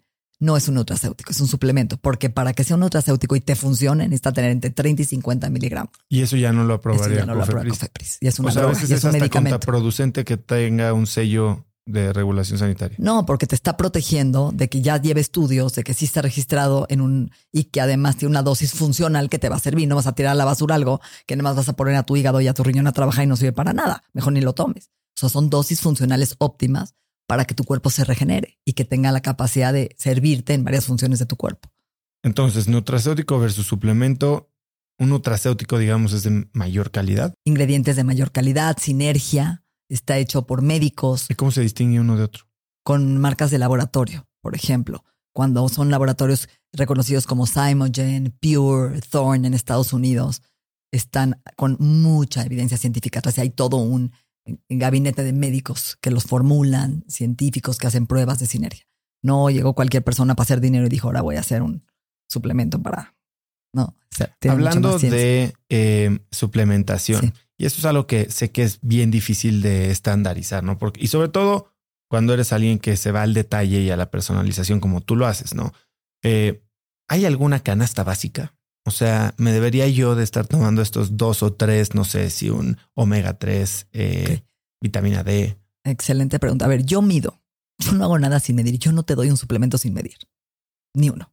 ¿Por qué? Porque otra vez conozco gente que come tan sano y que tiene una microbiota tan buena que absorbe todo cuando le mido. Y digo, wow, tiene todo en su cuerpo, no le falta ni un antioxidante, no le faltan minerales. ¿Por qué le voy a dar si lo que está haciendo es correcto? Y si su nivel de estrés lo está permitiendo no llevarlo a un nivel de agresión y de demanda de antioxidantes mayor al que está recibiendo con una buena alimentación y su estilo de vida. A lo mejor come todo orgánico, rota los colores, rota las verduras, tiene una digestión maravillosa. Ok, vamos a pensar que no, que yo digo, vivo en México y hoy estoy expuesto a estrés, contaminación ambiental, alimentos procesados. ¿Cuáles son los cinco? Yo te diría que el primero, hoy, la vitamina D del sol, la D3. ¿Por qué? Porque hoy hay una epidemia en donde hay una mutación genética donde, uno, la gente no se asolea y dos, ya no está llegando la producción a nivel celular desde el hígado que produce la D3 a través del sol a que lleguen a los tejidos y a las células. Entonces vemos gente con depresión, con ganas de suicidarse en el invierno, la depresión estacional, por eso la gente se hace de noche a las 4 de la tarde en países de Europa y se suicidan. Y COVID nos protegió la D3, o sea, aumenta el sistema inmunológico, es un antiinflamatorio y nos protege de enfermedades autoinmunes, de cáncer, de lupus, de artritis. Todos, deberíamos de medirla, estar en unos niveles arriba de 50 óptimos, de 50 a 80 y tomar entre 2.000 a 5.000 unidades todos los días. De preferencia en la mañana y salir al sol para que se exponga y se potencialice. Y esta hay que mezclarla con vitamina K. Con K2, exacto. De con K, porque la K2 va a hacer que el calcio no se calcifique en las arterias en los hombres principalmente y se vaya al hueso. Entonces la jala, la absorbe mejor. de conca. Este es, este es como un must. Vamos a poner número dos. Yo te diría. Esto es, eh, se toma en gotas, cápsulas, hay de todo. Hay spray. Hay una que tiene 50 mil al, mes. Te tomas una y ya, por ejemplo. ¿Te tomas una al mes? Ajá, de 50 mil. Y ya tiene. ¿Y, se absorben los 50 mil en un día? Yo tengo 106 en mis niveles por tomarme una al mes y ya la suspendí, imagínate. Después, dos, magnesio. Te diría que magnesio. Ayer me hicieron una entrevista y me dijeron, ¿Por qué siempre dices que si te fueras a una isla no te llevaras ni al perro ni al marido, más que al magnesio? Siempre hago ese chiste. Porque me cambió mi vida. 350 funciones de mi cuerpo usan magnesio. Me quitó migrañas, estreñimiento, contracturas musculares, calambres. Absorbe el calcio, te relaja. Es el chill pill. O sea, vas a dormir. Pero es glicinato, depende, citrato, depende, gluconato. depende. Si eres una persona estreñida, como yo, con migrañas, citrato. Es el más rápido. Se absorbe de volada. Si eres una persona que va muy bien al baño y quieres relajarte, glicinato. Yo tomo las dos, tomo una de citrato y una de glicinato en la noche para cubrir todos los niveles. A veces uso orotato para el cerebro, taurato para la memoria, pero normalmente las más importantes son citrato y glicinato. Y hay uno que se llama Maglan que trae las dos, glicinato y citrato, y las puedes combinar y tomarte una en la noche y ya tienes las dos. Entonces, magnesio te va a proteger de calcio, que no se pierda, que no formes piedras en los riñones, que se absorba y te va a relajar. ¿Qué quieres? Dormir. Es un relajante muscular natural que te va a ayudar a dormir delicioso y profundo y que no amanezcas todo contracturado. Ok, tercero, muy importante. Yo te diría que hoy los polifenoles, los morados, por ejemplo, el resveratrol, el, el açaí, berry, todo lo que esté en alcaparras, aceitunas moradas, calamata, cebolla morada, uva morada, ciruela morada, eh, ¿qué es morado? Berenjena, betabel, remolacha. ¿Por qué? porque estos polifenoles van a cambiar la ruta de nuestros genes apagando oncogenes, apagando cáncer. Número uno. Número dos, estos morados van a nutrir, son el alimento de tus bacterias. Van a producir bacterias. Por ejemplo, hay una que se llama Akkermansia que previene diabetes. Entonces, cuando como morado, produzco Akkermansia. Cuando como polifenoles, produzco Akkermansia. Y la Akkermansia cubre el moco, repara toda la mucosa intestinal y hace que prevenga diabetes, resistencia a insulina, que baje de peso. El famoso Ozempic, que ahora todo mundo se inyecta, la Kermansia es el Ozempic, es el nuevo Ozempic, es una bacteria que regula tus niveles de glucosa desde el intestino. Pero lo morado, polifenoles, diario en tu dieta morados, vas a proteger tu cerebro, vas a proteger tu estroboloma. ¿Qué es estroboloma? Sacar los estrógenos desde el intestino, desintoxicarme de plásticos, shampoos, químicos. Y todos los hombres tienen exceso de testosterona eh, cuando son jóvenes, pero cuando son viejitos o en la tercera, ¿qué pasa? Esa testosterona se roba dónde? A estrógenos. ¿Por qué se va? ¿Por qué se convierte?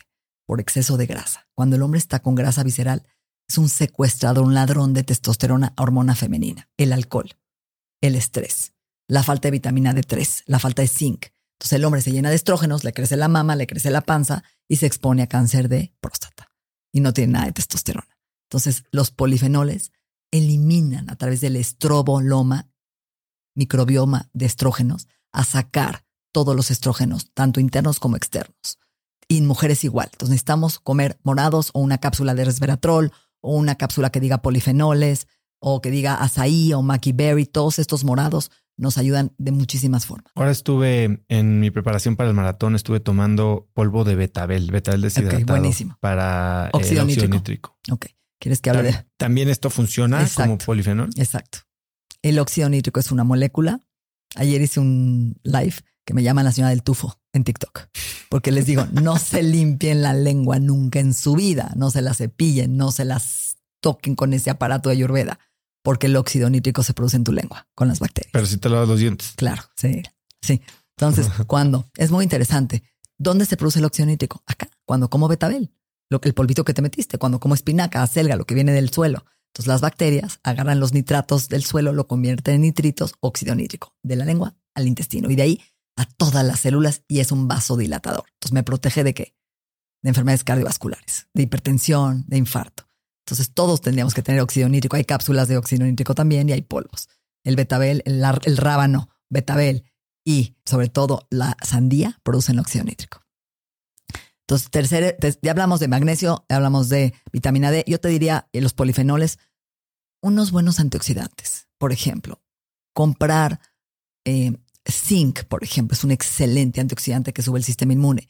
Ya acabaste con el zinc, ok, rótalo y cambia por selenio, que es un antioxidante que ayuda a producir glutatión, a desintoxicarte. Vitamina C es una escoba que limpia tumores, produce colágeno. O sea, a mí no me gusta casarme con nada, me gusta medir, pero rota, no te cases con el mismo antioxidante vitamina C, vitamina E, siempre rotar los antioxidantes para que tengas diferentes beneficios a nivel ojos, pelo, piel. Okay. Otro, otro importante es el omega. ¿Por qué el omega, oso? La gente no come pescado, sobre todo en nuestro país. La gente come más carne, pollo. ¿Y si sí comen atún y salmón? Y si sí comen sushi, atún y salmón. Exacto. Entonces, creo que el omega es un, híjoles, un potente potencializador de nuestra memoria y atención. Previene depresión, bipolaridad, esquizofrenia, déficit de atención ayuda a la depresión postparto. Las mujeres embarazadas, los todas tienen que tomar omega en el embarazo, que el bebé se los roba para sus conexiones neuronales. Para los ojos, 40% de tu retina es DHA, 60% de tu cerebro es grasa. Entonces, otra vez, cómprate un buen omega, ¿sí? Que esté rico, que tenga vitamina E para que proteja y que no se oxide, que sea un omega que si lo eructas, congélalo, refrigéralo para que te lo puedas tomar, ¿sí? Es importante.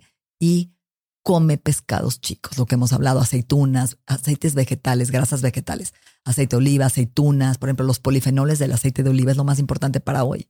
O sea, el aceite de oliva tiene ciertas catequinas que te diría que es de los más anti-envejecimiento alimentos para la longevidad. Todos los días, aceite de oliva, en lo que puedas. Si comes una carne grasosa en el restaurante, agarra y pide aceite de oliva en crudo, ya mataste y neutralizaste la grasa saturada. Muy importante. Hay eh, hablas de, de, estos como básicos, pero últimamente se han estado hablando también de, bueno, tú traes aquí tus electrolitos y hablas de la hidratación. Sí. Háblame de los electrolitos. ¿Tú tomas diario electrolitos? ¿Qué tipo de electrolitos? Tomo dos. Element y Última. Pues para mí son los más importantes hoy. Element me encanta. ¿Tomas los dos no, el mismo no, día? No, no, uno, uno. Por un litro de agua le pongo un sobre de electrolitos. Si hiciera muchísimo ejercicio. Última, dices. Última. Si hiciera muchísimo ejercicio, te diría que a lo mejor si sudé muchísimo me tomo dos. Realmente no necesitas tanto. Por cada litro de agua, tomar una pizca de sal del Himalaya es un gran electrolito barato y bueno. Y le puedes poner una ramita de romero, que el romero también da electrolitos. ¿Ok? Pero yo conozco gente que suda mucho y conozco gente que el 80% de sus migrañas son deshidratación. Mi, mi marido. Cada vez que toma tequila, se deshidrata y le duele la cabeza. Toma electrolitos, le va muy bien. Suda, juega squash, racket. Entonces yo creo que hoy el agua ya no tiene esos minerales, ¿no? Estamos tomando agua y por más que tomemos un agua con un filtro realmente bueno, muchas veces tomamos agua de botella, está contaminada, que trae plásticos, que trae disruptores, que no está mineralizada. Tendríamos que tomar agua de manantial para que realmente consigamos estos minerales que son, como dice el doctor Pauli, que ganó premio Nobel, la deficiencia de un mineral en tu cuerpo baja 50% tu metabolismo. Y hoy la mayoría estamos bajos en sodio, en potasio, en magnesio, ¿sí? en bicarbonato, en cloro. Y un buen electrolito tiene toda esa capacidad, no solo de quitar la acidez de tu cuerpo, sino de nutrir las células desde adentro hacia afuera, de nutrir tu cerebro, de darle, acuérdate que a través de las toxinas, ¿sí? ¿Cómo las sacamos? Con el agua, los riñones, que ahorita quiero hablar un poquito del frío, que hace el frío para las toxinas, pero recuerda algo bien importante, yo necesito hidratarme para sacar las toxinas. para limpiar, ¿no? Como una tubería. Si tú tienes la presión baja y tomas agua, aumentas esa manguera, la presión arterial y aumenta el volumen sanguíneo y sube tu presión. Por eso la gente que tiene presión baja toma agua, que suba la manguera. Entonces, con los electrolitos ayudan a subir mejor esta manguera, a hidratar mejor la célula. Em, creatina. La creatina no todo el mundo la debe tomar. ¿Por qué? Porque puede causar daño renal. Si tú tienes una alteración en tus riñones, si tú no depuras bien la creatina, no, ojo. Entonces hay que medir la función renal primero antes de tomar creatina. No todo el mundo. Los BCA sí. Los BCA son estos aminoácidos de cadena ramificada que además ayudan también al riñón y te van a ayudar acabando el ejercicio a recuperar más rápido tu masa muscular, tonificarte y no tener esa fatiga después del ejercicio. Entonces los puedes tomar antes para entrenar o después. A mí me gustan en mi agua. Yo en mi agua le pongo BCAs y electrolitos todos los días. Me voy al gym con esto. ¿Y L-carnitina? Es un extraordinario combustible. ¿Sabes lo que hace? Es un shuttle. ¿Cómo le dicen en español? Shuttle. Un vehículo. Agarra el colesterol y la grasa y la mete a la mitocondria a producir energía, ATP. Entonces no es para energía nada más. Tiene una facultad de quemar grasa, pero bajar el colesterol, pero tiene algo muy interesante. Cuando tú vas comiendo grasas saturadas a lo largo de tu vida, papas, no eh, cosas que calentaste a altas temperaturas, se quedan en tu cuerpo. Y eso se llama la beta oxidación, es lo que deshace y elimina esas grasas. La L-carnitina ayuda a que tu cuerpo elimine rápidamente esa cadena de grasas saturadas que has acumulado a lo largo de tu vida. Ahora, pero ninguno de estos, ni los BCAAs, ni la creatina, ni la L-carnitina. Todo eso lo mide en tu pelo. como básico, no. Canasta básica. Es que no puedes. Porque imagínate que a todos les diga, no, todas las mujeres necesitan L-carnitina ni BCAAs. Yo creo que toda mujer necesita magnesio, necesita regular su cortisol, a lo mejor necesita mujer y hombre, ¿quién no tiene estrés? ¿Quién no está hoy ansioso? A ver, platícame, o deprimido, o con cambios mecha corta, irritable, impulsivo, y sobre todo si no tiene hormonas. Entonces, ahí también hablaría a lo mejor de los adaptógenos, ¿no? A lo mejor hay gente que no sabe manejar el estrés, que le cuesta trabajo el estrés y que lo vuelve terrible, que saca su peor parte. Entonces, los adaptógenos son esta ayuda, esta, ¿no? este pilar, yo diría, este bastón, este amuleto que nos van a ayudar a ser más resilientes al estrés y más amorosos en el estrés. Top 2, 3 adaptógenos. Yo te diría Rodiola, my favorite. Te quita la depresión, la ansiedad, te ayuda a dormir, te pone de buenas, te hace que no estés mecha corta, te hace que estés focus, sube el sistema. Por ejemplo, gente deportista, rodiola. Vete, métete rodiola antes de hacer un maratón, vas a ver. Te da endurance, perseverancia, estamina, sí. ¿Qué más? Otro. otro? En la ashwagandha me gusta mucho, pero cuidado porque si tienes la tiroides muy rápida, te la vuelve más rápida. Es el único efecto secundario. Entonces, ten cuidado con esa. Ok, me gusta mucho el reishi, el reishi el hongo para dormir. El reishi ayuda al estrés, al sistema inmune y a dormir. La melena de león, amo porque te vuelve inteligente, estimula tu conexión neuronal. Este, esta melena de león ayuda a que tus neuronas se activen y haya mayor sinapsis en tu cerebro. Imagínate un hongo que te vuelve más alerta y más inteligente, hay que tomarlo. Ahorita te voy a, te voy a regalar de los que yo tengo. Ok, dame, dame, amo. amo los adaptógenos. Rodiola, eh, tiene Lion's Mane, tiene 5HTP, GABA, eh, Dumo, que es la marca que yo tengo. Eh, la verdad es que lo hicimos con mucho cariño y con muy buena calidad, entonces te lo, voy a, te voy a regalar. Durante la conversación hoy has hablado varias veces de sexualidad, líbido, eh, tanto como herramienta de tranquilización como de escape del estrés. Escape del estrés, sí, pero también como de un indicador de salud en general. Eh, Háblame, ¿a qué te quieres? Eh, ¿A qué te refieres como eh, cuando dices bajarte del árbol? Qué bonito lo que dijiste. Yo creo que ser, si yo te hablara de la edad de la vagina, no, porque es un tema interesante, pero una mujer que lubrica y que tiene flujo está hablando de un estado saludable hormonal. ¿Por qué? Porque tiene con qué. Todavía tiene esa elasticidad en la vagina, ese colágeno en la vagina, esas hormonas para lubricar y conforme vamos envejeciendo la vamos perdiendo, por más que queramos, ¿no? Aunque tengas una super pareja y, tengas la química de la vida, bueno, va cambiando la configuración, la fisiología de la vagina, ¿no? Es real. Cuando hablamos de la sexualidad, ¿qué hace? Genera endorfinas. Es un boost de neurotransmisores, oxitocina, bonding con la pareja, ¿no? Te ayuda a ser más feliz, te ayuda a generar nuevas neuronas, nuevas conexiones, ayuda a oxigenar mejor tu vagina y todo tu cuerpo, órgano que no se usa se atrofia. Entonces, igual que el cerebro, igual la vagina, igual el pene, hay que usarlo. ¿no? Eso es importante. Entonces, cuando hablo de bájame del árbol, que la gente se ría, es yo siento que vivimos en el árbol todo el santo día. Y abajo hay un león, mi suegra, mi esposo, mi trabajo, el tráfico, el socio, las broncas, nuestros hijos, todos los retos que tenemos día a día, estos disparadores del estrés. Y yo vivo en el árbol temblando todo el día, a ver a qué hora se va a ir el león, a qué horas me voy a poder bajar. Y creo que el momento más bonito del día, cuando te bajan del árbol o te bajas del árbol, puede ser simplemente una masturbación o un contacto contigo, no necesariamente en pareja, es cuando me abandono, el surrender. Cuando te abandonas, cuando no hay un león, cuando no hay peligro, cuando tienes sexo, cuando tienes una relación sexual plena, cuando disfrutas y te abandonas y me dejo ir, el let go, que es el orgasmo, que realmente no estoy pensando en, no, no puedo llegar al orgasmo, estoy pensando en mi trabajo y estoy estresada, cuando realmente me dejo ir y abrazo, ¿no? Esa comunión, de ese bálsamo, de tantos, de calor, de contacto, de percepción, de todo esto que vives cuando tienes relaciones, es bajarte del árbol. Entonces yo creo que todos tendríamos que bajarnos del árbol más seguido. Está comprobado que el hombre que tiene relaciones sexuales tiene menos de riesgo, más de un 50%, eh, eh, menos de un 50% de riesgo de cáncer de próstata. Muy importante. ¿Y es relaciones sexuales o eyaculación? Las dos. Las dos. ¿Es lo mismo? Es lo mismo. Es mejor cuando hay obviamente toda la parte de la oxitocina y la endorfina que no la generas igual cuando estás en una masturbación solo que cuando tienes un vínculo de olfato, el tocar la piel, porque la oxitocina se produce en el abrazo, en el beso, ¿no? Entonces es importante. Digo, no sé cómo cada quien que haga lo que se haga, que lo haga bien, ¿no? que le haga con mindfulness también, porque es importante, que pero... Ponga sus velas. Exacto. Que ponga sus velitas, su musiquita, que le eche ganas, ¿no? Pero yo creo que es bien importante cómo la sexualidad vives más años, apaga enfermedades cardiovasculares, apaga ciertos tipos de cáncer, te hace vivir más longevo y te, te rejuvenece. O sea, tú has visto mujeres que se embarazan mayor, ¿no? A los 40 y ves cómo cambia su piel, están más jóvenes, están dando una renovación celular. ¿Cómo logras que la vida, el estrés, el ajetreo, la tal vez la falta de salud se interponga entre el líbido y tú? Es un tema. El otro día entrevisté a un sexólogo y me dijo, es que se tiene que agendar la sexualidad. Le dije, ¿cómo? Sí, hay que agendarla. O sea, como cita, así como agendas tu hora de ejercicio, y ir al oftalmólogo. Pero no le quita entonces.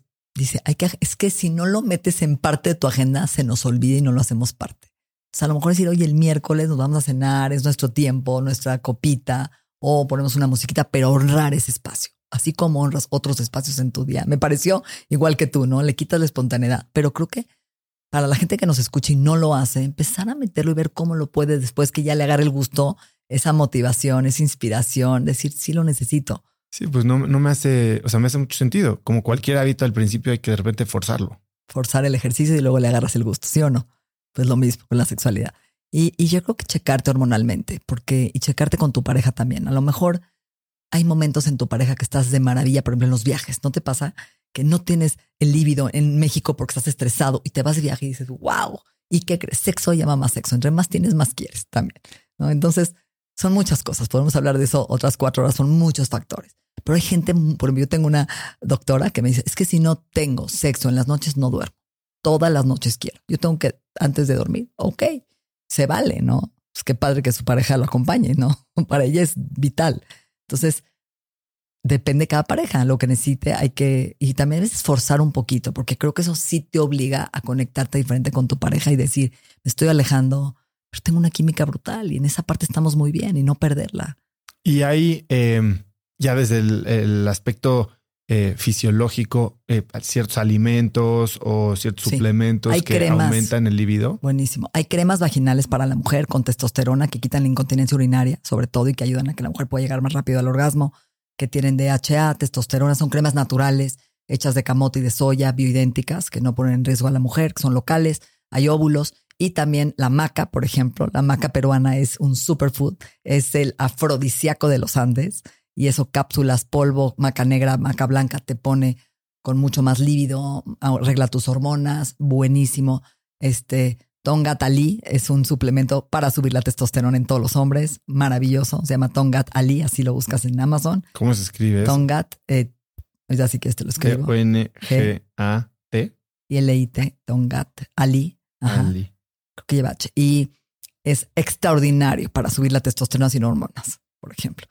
Eh, la DHA, que es una hormona, que es el precursor de las hormonas sexuales, se produce igual que el cortisol en tus glándulas suprarrenales. Cuando estás fatigado y quemado, estás bajo en cortisol, seguramente también estás bajo en DHEA. ¿Ok? Y ese es el precursor del estrés, es la hormona del estrés. Y cuando se la das tanto al hombre como a la mujer, aumenta el apetito, eh, llega un orgasmo mucho más pleno, más rápido, lo disfruta. Es muy interesante la DHA. Hay crema y hay cápsulas, hay gotas de DHA. Hablando de precursores, hace rato hablabas del resveratrol y has hablado mucho también recientemente del NAD, del NAD. NAD. Cuéntame de eso. Bueno, hablamos del estrés, ¿no? El ser humano produce NAD todos los días. ¿Por qué? Porque tiene lo que se llaman sensores de adversidad. Tú tienes ciertos genes de adversidad que se llaman silent inflammatory genes, sirtuinas. Y las sirtuinas, cada vez que tú estás en estrés, se activan y dicen, hay calor, me tengo que activar, hay frío, me tengo que activar. O sea, los pequeños estresores que se llaman hormesis, que son pequeñas dosis no letales, pero que van a hacer que tu cuerpo responda y se adapte y se renueve de una forma distinta. Frío, calor, heat, intervalos de alta intensidad, y ayuno intermitente, etc. Cada vez que el cuerpo se tiene que adaptar a cambios y a inflamación, las sirtuinas se activan y dicen, ok, dame nada para ir de cacería, dame nada para poder defenderme. Es la molécula de la energía, NAD. Ok, entonces hay, tú la produces, pero cuando hay inflamación, cuando hay estrés, cuando vas envejeciendo, pues no la produces de forma igual y en las dosis correctas, entonces vas teniendo cambios en la mitocondria. No tengo energía, amanezco sin fuerza, no me concentro igual, ya no aguanto el ejercicio. Entonces puedes conseguir en, en cápsulas que se llama NAD o la forma ya convertida fosforilada que se llama NMN, NMN, que es más cara. Por ejemplo, uno vale 30 dólares, el otro vale 100. ¿Por qué? Porque el NMN ya está totalmente convertido y purificado. Entonces es muy bueno los dos, puedes tomar los dos o puedes tomar simplemente el NAD ¿Y cómo produces nada? Ejercicio, intervalos de alta intensidad, lo que más te ayuda.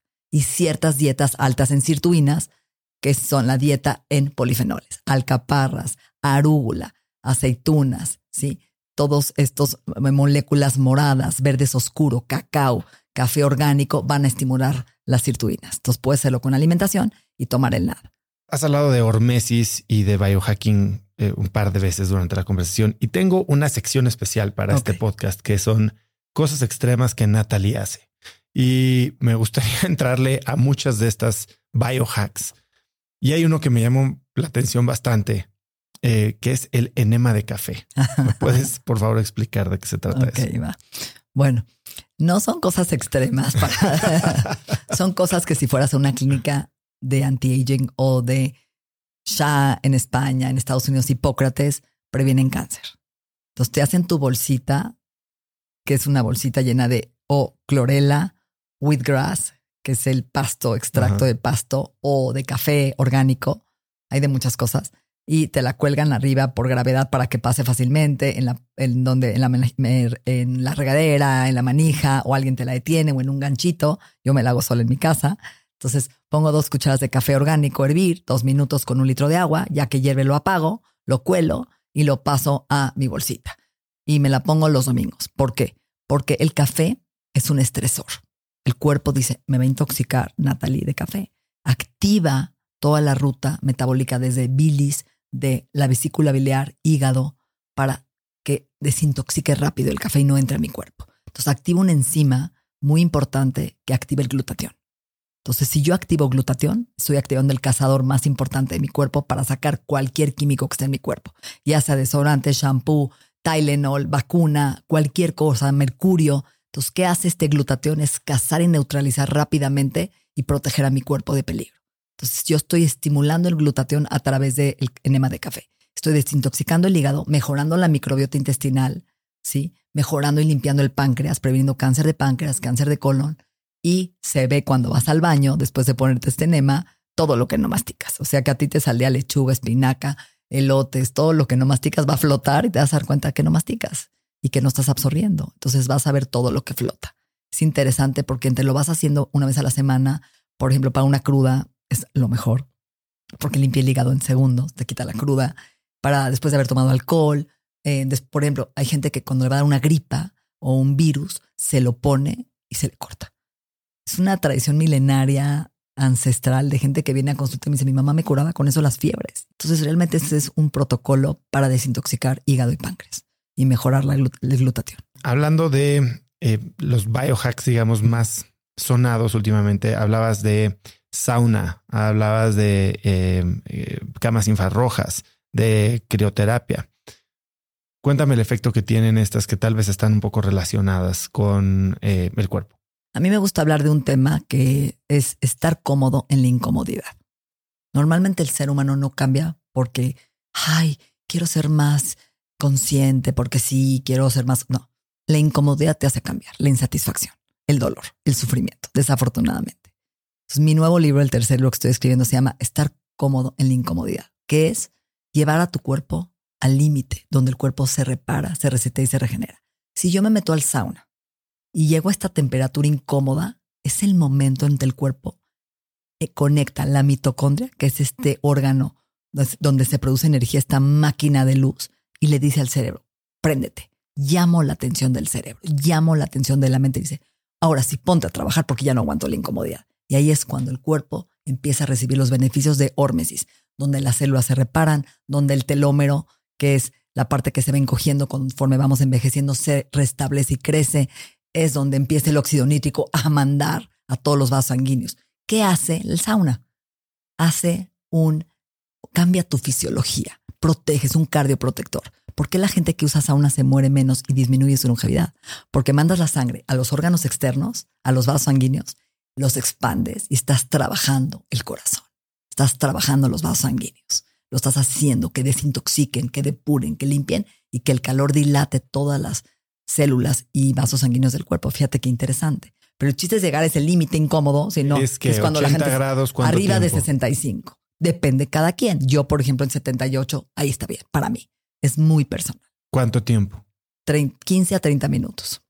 ¿Y no haces estos circuitos térmicos?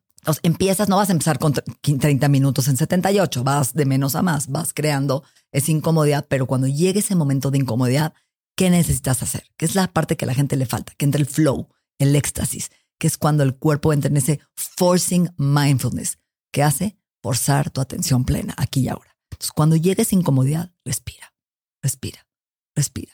Inhalaciones cortas, exhalaciones largas. Ahí es donde el nervio vago se regula, tu sistema nervioso cambia, es donde entras en la adaptabilidad, en la homeostasis. Tú corres un maratón, ¿Cómo llegas a mismo? Estás acabando el maratón. Ahí tendrías que bajarte al suelo, hacer un shavasana, que es la postura más difícil de la yoga, que es el último que no haces nada, pero quieres no hacer nada, que es cuando rompes el ego, pones atención plena ahí, ahí, ahora, en donde quieres que tu mente esté presente. Si tú logras, acabando de correr, ese bliss de tantas endorfinas, regresas a tu ser, entra la homeostasis. Tu fisiología cambia, le dice al cuerpo, estoy en bliss, quédate ahí.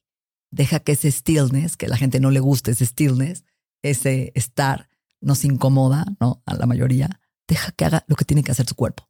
Surrender, abandónate, que ese es el abandono en el pico del sauna y la crioterapia. Hoy la gente se mete la tina de hielo y no sabe ni qué hacer y entra en estrés. No se relaja, no entra en homeostasis. Entonces, la crioterapia, que es la terapia de frío, que es una cámara completa que te lleva a menos 146 grados Fahrenheit, menos 136, tres minutos a cuatro máximo, ¿qué hace? Entro al sauna, llego a 15 minutos, me salgo. Primero me enjuago. Siempre enjuágate antes de un sauna. ¿Por qué? Porque, antes de un sauna. Sí, porque vas a abrir los poros y entonces el agua va a hacer que el calor entre más rápido por, por conducción y convección. Entonces ya estoy listo, me enjuagué rápido, me meto al sauna. Con agua caliente, fría, da igual. Agua caliente, da igual. Me meto al sauna 15 minutos, me salgo y me meto al frío. ¿Qué va a hacer el frío? Va a agarrar toda esa sangre que está fuera en los vasos sanguíneos y la va a mandar a dónde? a los órganos internos por contracción, vasoconstricción, o sea, vasoconstricción. Venga una vasodilatación, vasoconstricción. ¿Y a dónde se va la sangre? Filtros del cuerpo más importantes. ¿Cuáles? Riñón, hígado. Entonces va a sacar toda la basura que está dentro, va a forzar a tu hígado y tu riñón a trabajar. Sí, contrario a lo que piensas, no es que estés sacándolo por el sudor.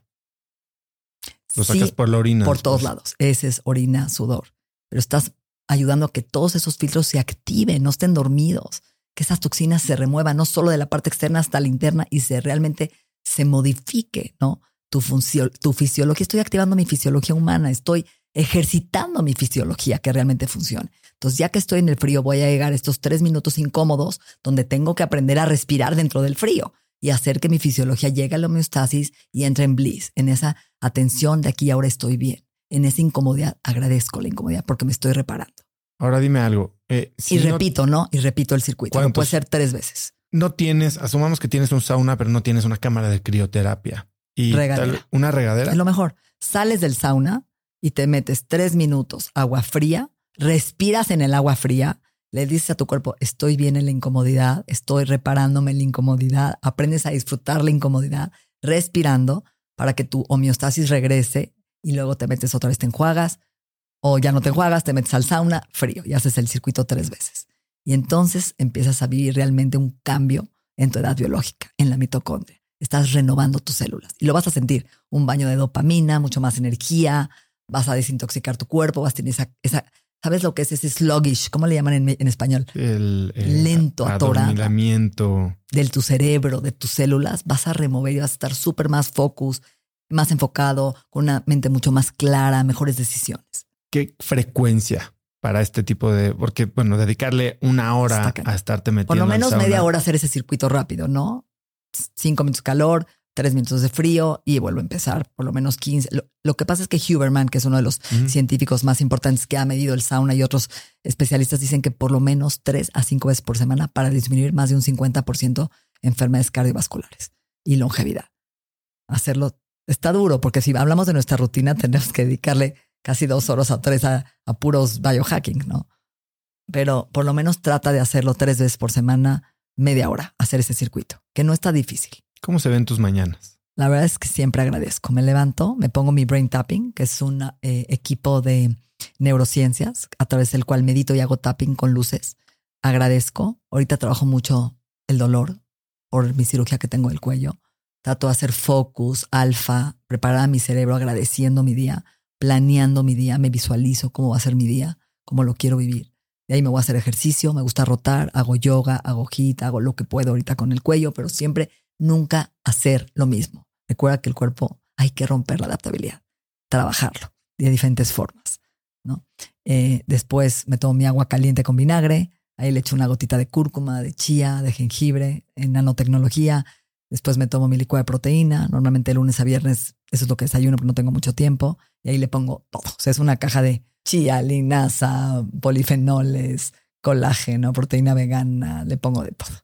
O sea, que valga la pena mi licuado. Cuando tengo tiempo desayuno, huevo, es muy importante el huevo, es la proteína más completa, entero, nada de claras para mi cerebro, con mucho aguacate, eh, me tomo mi café, amo el café orgánico y siempre como nueces, almendras, aceitunas de lunch, jugo verde. No me perdono o sea, cosas que no, perdona Natalie, es semillas en el día, un puño, aceitunas, siempre mi agua caliente con vinagre para bajar mis picos de glucosa. De manzana, con sidra, con, con, la madre. Em, café, me hace mejor ser humano. este, ¿qué más? Mucho pescado. Mi dieta es prácticamente pesquetariana. Robalo, guachinango, lenguado, con aceitunas, aceite de oliva, como granos, como arroz integral, quinoa, camote, betabel, mucha verdura y ayuno intermitente. Como chocolate amargo, todas las, después de, ese es mi postre, me fascina. ¿El de 95%? O 80% en adelante. Y no sé, la verdad, no me gusta cenar, duermo mejor. Eh, otro importante eh, factor que cambia tu edad biológica es el ayuno intermitente. Es la medicina más barata. Un poco de hambre puede ser la mejor medicina. Yo, yo lo estuve haciendo mucho tiempo hasta ahora que cambié mi dieta para hace un mes para prepararme para el maratón y sí me recomendaron empezar a cenar para despertarme y, en este tener una carga medio de carga. exacto. Muy importante. Em, estoy pensando en regresar, pero ya literal ya me da hambre en la noche y entonces estoy batallando con esto que es difícil, es el cambio, ¿no? Es el cambio, pero un tip que te voy a dar es, por ejemplo, tomar un caldo de hueso en la noche, prepararte una taza grande de caldo de hueso con limón, eso no rompe el ayuno y va a ser como darte ese apapacho cuando te dé hambre y llenarte y hacerte que duermas. Y prolonga, por ejemplo, tu comida de mediodía una hora después o toma una colación a las 6, 7 para que aguantes y prolonga tu desayuno una hora más para que vayas aumentando tu ayuno. El ayuno para mí es una medicina importantísima en la salud funcional, en la medicina mente-cuerpo. ¿Por qué? Un poquito de incomodidad sí, en la comodidad, o sea, un poquito de comodidad en la incomodidad hace que el cuerpo se repare. ¿Qué hace el ayuno? Primero que nada, mata todas las células viejas, las recicla, células de cáncer. Es un houseping autofagia. el cuerpo va a agarrar esa energía en vez de estar en la digestión, en la reparación. Voy a agarrar la toxina, las células, las bacterias, las voy a reciclar para energía. Voy a mejorar mi índice de insulina y glucosa. Voy a ser mucho más sensible a mi páncreas. Voy a prevenir tanto resistencia a insulina como diabetes. ¿Qué más? Va a bajar mis niveles de colesterol. Voy a hacer que se apague la inflamación celular. Lo dice Walter Longo, el doctor más importante de ayuno en Italia, ¿no? Y longevidad. Hay estudios de más de 25 años en enfermedades autoinmunes, apagando inflamación. El ayuno además te quita la ansiedad, esas, te vuelves mucho más intuitivo, de verdad, se te antojan los, los nutrientes verdaderos cuando ayunas, porque como que ya no engañas a tus sentidos con azúcar o con alimentos todo el día. Entonces cuando comes, tu cuerpo está tan abierto y los sentidos que disfrutas más y los absorbes mejor. Mejora tu microbiota, apagando inflamación. Entonces te puedo dar una lista de un sinfín de beneficios, pero creo que duermes muy bien. Eso es, impresionante. y yo que lo mío con el anillo, me doy cuenta que si ceno, lo que sea, ¿eh? Una cenita ligera, duermo mucho peor. Olvídate si cenas pesado o con alcohol. La verdad, sí. ¿Rompes el ayuno antes del ejercicio? Yo no, porque mi ejercicio no es tan cardiovascular. Yo hago pesas, yoga, me voy en ayuno. Si voy a hacer un entrenamiento alto, a veces me tomo medio licuado antes, medio licuado después, depende, ¿no? Del tipo de ejercicio, cuántas horas llevo de ayuno también es importante. Los hombres pueden ayudar a ayunar siempre, 18, 24. ¿Por qué? Porque no tienen fluctuaciones hormonales en su testosterona. El hombre no le pasa eso. Durante todo el mes tiene la misma, la mujer no. La mujer tiene un periodo de ovulación que se prepara para la fertilidad. Entonces, las mujeres que me están escuchando una semana antes de su ciclo no deben ayunar. ¿Por qué? Porque entonces secreto cortisol, me estreso y me robo mis hormonas, sobre todo la progesterona para ovular. ¿A qué? A sobrevivir, cuando debe ir a reproducirse. Entonces estoy teniendo una alteración, ¿no? Peleándome a dónde mando mis hormonas. Ayuno, estrés o fertilidad y tampoco cuando están arreglando. Esos tres, cuatro días no ayunen. Pero es un gran elemento combinado con un estilo de vida. Es enseñarle a tu cuerpo también, ¿qué crees? Lo que resiste. Hay, hay tres cosas que me gustaría hablar. Resistencia, resiliencia y persistencia. Creo que son tres ingredientes que aunque a lo mejor tú no los has analizado en tu vida, hoy yo te veo así, como un hombre resistente, resiliente y persistente. ¿Por qué? Porque estamos haciendo lo que nos gusta en la vida y hemos pasado por muchos altibajos de nuestra vida que nadie los ve, porque a veces nada más nos ven por fuera, ¿no? Y no saben lo que hemos pasado y no nos conocen como hoy que me has desnudado de alguna forma de quién es Natalie, que muchas veces no tengo esta faceta. Pero ¿qué ser resistente? Es pasar obstáculos en tu vida, ¿no? Y seguir con tu meta y tu objetivo. Es estos eventos de estrés, como un virus, el COVID, nos volvió más resistentes. Los que los pasamos, generamos un sistema inmune mucho más fuerte y resistente a, ¿no? estas mutaciones virales. Entonces, ser resistente es una parte importante en la evolución humana. Como las plantas, los adaptógenos, resisten a altas temperaturas, cambios climáticos. Resilientes diferentes. Paso el estrés, pero lo, me adapto y sigo con optimismo y positividad. Me vuelvo más sabio. Aprendo de mis errores. Me adapto mejor a los cambios. Y persistentes no dejo ir mi meta. Lo que me gusta lo sigo y lo persigo hasta que lo consigo. ¿No? Y no, o sea, me agarro de algo y ahí estoy. Y creo que esa es la, evolución humana y ser, estar incómodo en la incomodidad, necesitas las tres cosas. Ser resistente en el calor, en el frío o no, en el ayuno, en el heat. Ser resiliente. ¿Cómo me adapto al calor? ¿No? Lo disfruto, lo gozo, entro en este flow, en este bliss y sigo estos hábitos como una forma de vida. No es hoy, no es en una semana, no es en un mes, no es un día así, 20, no soy persistente en cómo quiero modificarme mi biología humana, mi potencial humano, en qué me quiero convertir. Que eso es parte de lo que yo quiero. Yo quiero envejecer, quiero vivir 100 años, si Dios me lo permite. Quiero tener nietos, bisnietos. Me veo en una playa lleno de nietos, bailando, jugando en el mar, disfrutando de mi vida, en todas las etapas de mi vida. Y creo que para eso estoy trabajando. Gracias por lo que dices, gracias por tus palabras, Natalie. Em, al principio hablábamos de el control, soltar el control, y eh, mencionabas sobre tu operación, ¿no? Eh, eres una persona que siempre ha sido como que muy trabajadora, muy presente, siempre muy ocupada y este año estás, estuviste en cama tres meses, te obligaste a frenar y, y eso definitivamente ha roto esquemas de quién creías que eras, qué creías que podías hacer o qué límites tenías. Cuéntame qué has aprendido de este periodo de, vamos a decirle, de, no sé si de enfermedad, de incapacidad o de salud subóptima. de todo. Bueno, no he hablado del tema, lo sigo trabajando. Eh, fue un parteaguas en mi vida, 52 años, el peor año de mi vida, 51, porque ya cumplí 50, fue en 51, el peor año de mi vida, el peor. Eh, siempre he sido una mujer sana, pero vivir el dolor te merma. Tener dolor todos los días te acaba. O sea, caes en que te quieres suicidar, te quieres internar en una clínica del dolor, ya no crece nada, has buscado todo lo que te puedas imaginar y nada te quita el dolor. Eh, no te puedes mover, no te puedes bañar, no te puedes vestir y pedir ayuda. Entonces te vuelves vulnerable en todos los aspectos y lo que te gusta ya no lo puedes hacer, que es parte de mi pasión en la vida y que mi motor de vida, leer, estudiar, no trabajar, compartir una consulta, eso a mí me llena. Entonces de repente pues, no puedo manejar, no puedo bañar a mi nieto, no puedo cargarlo, no puedo vestirme sola y, y pedir ayuda y volverte vulnerable en decirle a tu gente cercana, oye, me bañas, por favor, no te vayas, hijita, bañame. Antes de tus cosas, bañame, ¿no? Entonces iba a diario al cuarto de Miguel, le tocaba la puerta y, ¿a qué horas te vas? ¿Me bañas? ¿Me vistes? ¿Me peina? Eh, durísimo. Y vivir con una cuellera dura que no te deja voltear a la derecha, a la izquierda, que no puedes salir ni a caminar sola porque no ves la calle y te pueden atropellar. Entonces, ¿quién me acompaña a caminar?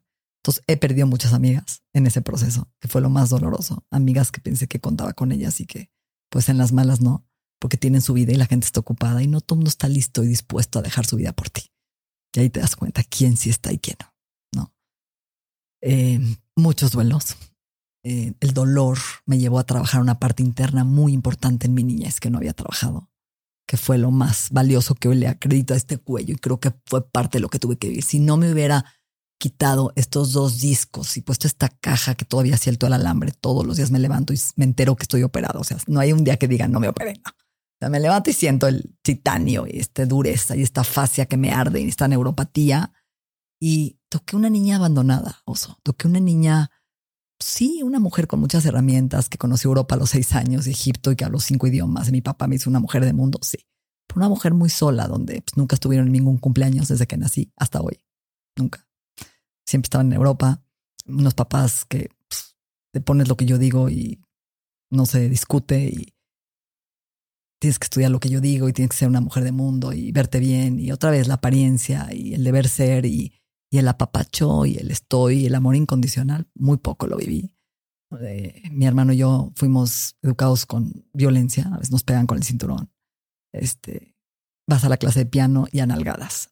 Odio el piano, por cierto. O sea, muchos traumas, ¿no? Y creo que no los había tocado, no los había rescatado esa niña. Entonces tomé muchas terapias, tomé psilocibina, tomé todo lo que te imagines, células madre, me puse, fui a Houston, a, de a Las Vegas, a Denver, a Baila, todo, todo. No, no me faltó nada, fisioterapia y creo que lo tenía que vivir. Creo que la única forma de rescatar a esa niña dañada fue con el cuello. Fue la única manera de tocar ese abandono y rescatarme a mí.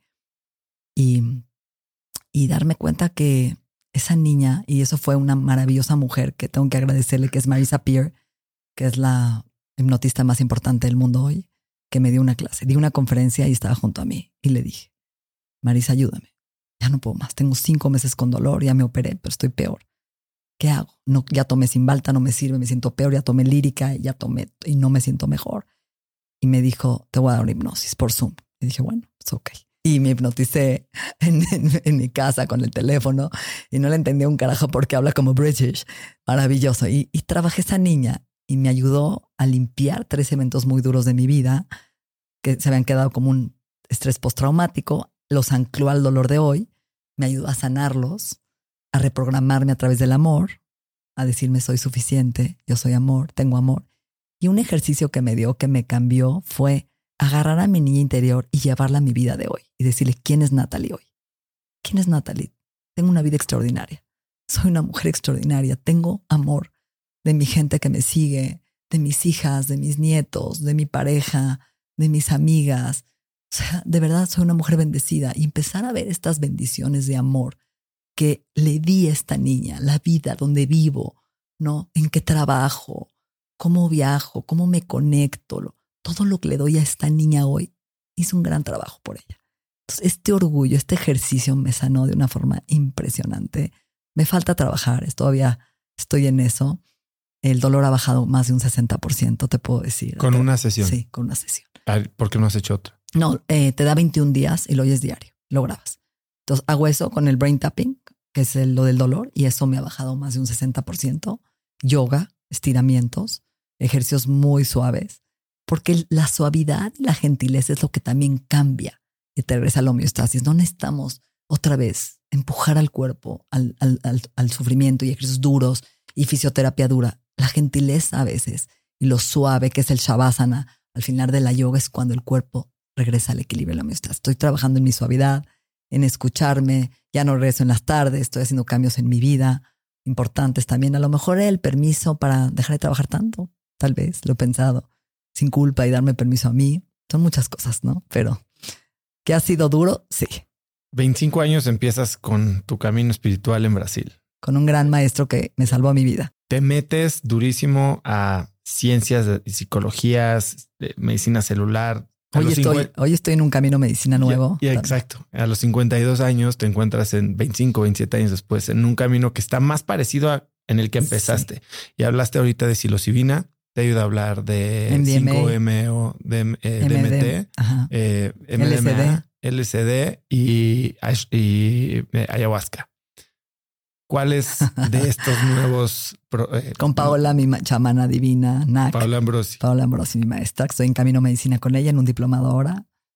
Y con ella trabajé mi cuello también. Y, híjoles, creo que dejé el camino espiritual. Sí lo dejé.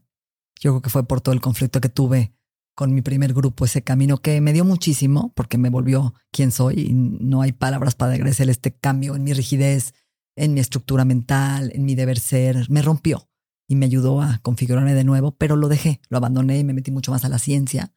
Siempre he sido una mujer muy espiritual, que medita, que agradece, pero hoy estoy trabajando pues todos aquellos rezagos, ¿no? Que quedaron y uniendo todas esas piezas de rompecabezas para mi segunda mitad de mi vida. Ser, una mujer más sabia y dejarle a mis hijas. Siempre hago una meditación que digo, si me muero hoy, ¿cómo me gustaría que me recordaran? No me gustaría que me recordaran como una mujer exitosa, eh, eh, inteligente, uy, que logra todo lo que quiere. No, yo quisiera que, me recordaran la gente que me sigue como una mujer amorosa, compasiva, empática. Eso quiero. Estoy trabajando para ello. ¿Cuál es eh, en los próximos 12 meses el proyecto que más te emociona? Mi camino medicina, mi libro, La incomodidad en la comodidad, aprender a la gente a llevarlo a lo incómodo para que toque las emociones, para que toque todo aquello que lo tiene limitado en su potencial humano y se rompa desde el amor, no desde la dureza, ¿no? Y que transforme, esa transformación desde el que se vuelve, que el ser humano y la humanidad cambie. De verdad, creo que estamos en una humanidad en retroceso con lo que estamos viviendo, ¿no? Cuando hablas del camino medicina, ¿cuál es, cómo piensas incorporar esto a tu, no sé si a tu práctica o a tu misión de vida de hacer que, como lo dices, que las personas sean más felices? Me encantaría dar talleres a gente con dolor que está viviendo lo que yo, que vivió y poder ayudarles a trabajar en ese circuito mente-cuerpo, a llevarlos a vivir sin dolor. Con estas tecnologías. Sí. De las que has experimentado, ¿cuál es la que crees que más te ayudó, más allá de la hipnosis? La meditación. El brain tapping. Cambiar mi cerebro. Ninguno de estos compuestos y... La cama de luz infrarroja me ayudó muchísimo también. Hay una cama de LED que no es nada más el foco de LED, se llama infrared sauna o infrared light therapy, que es luz infrarroja de larga y de mediana intensidad, que es más de 2800 nanómetros. No es ponerme un foco de LED que no sirve. Ponerme todos los días en mi cama me ha ayudado a bajar mucho el dolor, a desinflamar a mi cuello y a moverme mejor. Eso fue una de las cosas que no he dejado todos los días. Me acuesto media hora. Y el sauna me ayuda mucho porque también es infrarrojo. Entonces como que me, me desinflama y me relaja toda esa tensión que traigo, todo ese ardor. Y dentro de estos eh, LSD, psilocibina y algo, ¿Cuál, ¿Cuál, es la experiencia que más te, te tocó? Yo creo que los hongos. Los hongos son más nobles que la ayahuasca. La ayahuasca es durísima. La abuelita este, te revuelca. te revuelca, pero te pone. Es que también mi chamán es un amor divino, pero bueno, eh, te pone como en una charla de plata tu vida. No es que tú sabes que la conoces, pero te la pone y te dice: A ver, este es tu mamá, este es tu papá, este es tu hermano, este es tu vida, este es tu trabajo, este es tu sombra. ¿qué haces con eso? O sea, ya lo sabes, pero te lo expone durísimo, ¿no?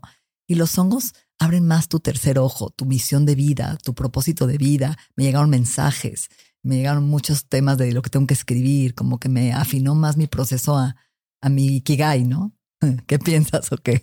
No, eh, es curiosidad. Digo, yo he tenido mis propias experiencias y entiendo lo que dices, ¿no? Eh, he tenido experiencias con, con varias de las sustancias que has mencionado y cuando hice ayahuasca, pues es una lección muy dura. Al ego. Al, ego. Y, lo importante es qué haces después con la lección, porque como toda sabiduría, eso es, la sabiduría es potencial, la acción es poder, ¿no? Eh, es que el reto no es empezar, es permanecer, permanecer en la autoconciencia, ¿no? En observarte, tener ese ojo observador, no en ese ojo yo dominante. Lo que enseña el sufismo es, el yo dominante es cuando te juzgas o eres el patrón, soy el enojo. Y el yo observador es cuando sales y observas tu enojo con otro desde un tercer ojo, ¿no? Y empezar a observar tus patrones, dónde te cachas. Y siempre estamos observándonos, a ver, ¿qué estoy haciendo mal? ¿Qué, ¿En qué me equivoqué? ¿Cómo hablé? ¿Por qué me enojé? ¿Cuál fue mi motivación? Entonces creo que es un camino hasta que te mueres, ¿no? Y creo que venimos a eso, venimos a evolucionar, venimos a ser mejores humanos, venimos a dar amor. Eso me di cuenta a través del cuello. No me llevo nada, venimos a dar amor. Y lo que das, hijo, se multiplica y se te regresa también, ¿no? Para cerrar, Natalie, si pudieras escribir un mensaje en el cielo para que millones de personas lo vieran, ¿qué diría? Híjales. Ya has dicho muchos, pero... No te limites. Sé feliz, sé feliz, sé feliz. Vienes a ser feliz. No vienes a complacer a nadie. Solo vienes a ser feliz. Es tu única obligación en este mundo. Qué increíble platicar contigo hoy. Creo que si hubiéramos tenido esta conversación hace dos años, hubiera sido muy diferente. El enfoque hubiera sido tal vez mucho más táctico, tal vez más objetivo y no tan holístico. Y me encanta que estemos encontrándonos en este momento para platicar así.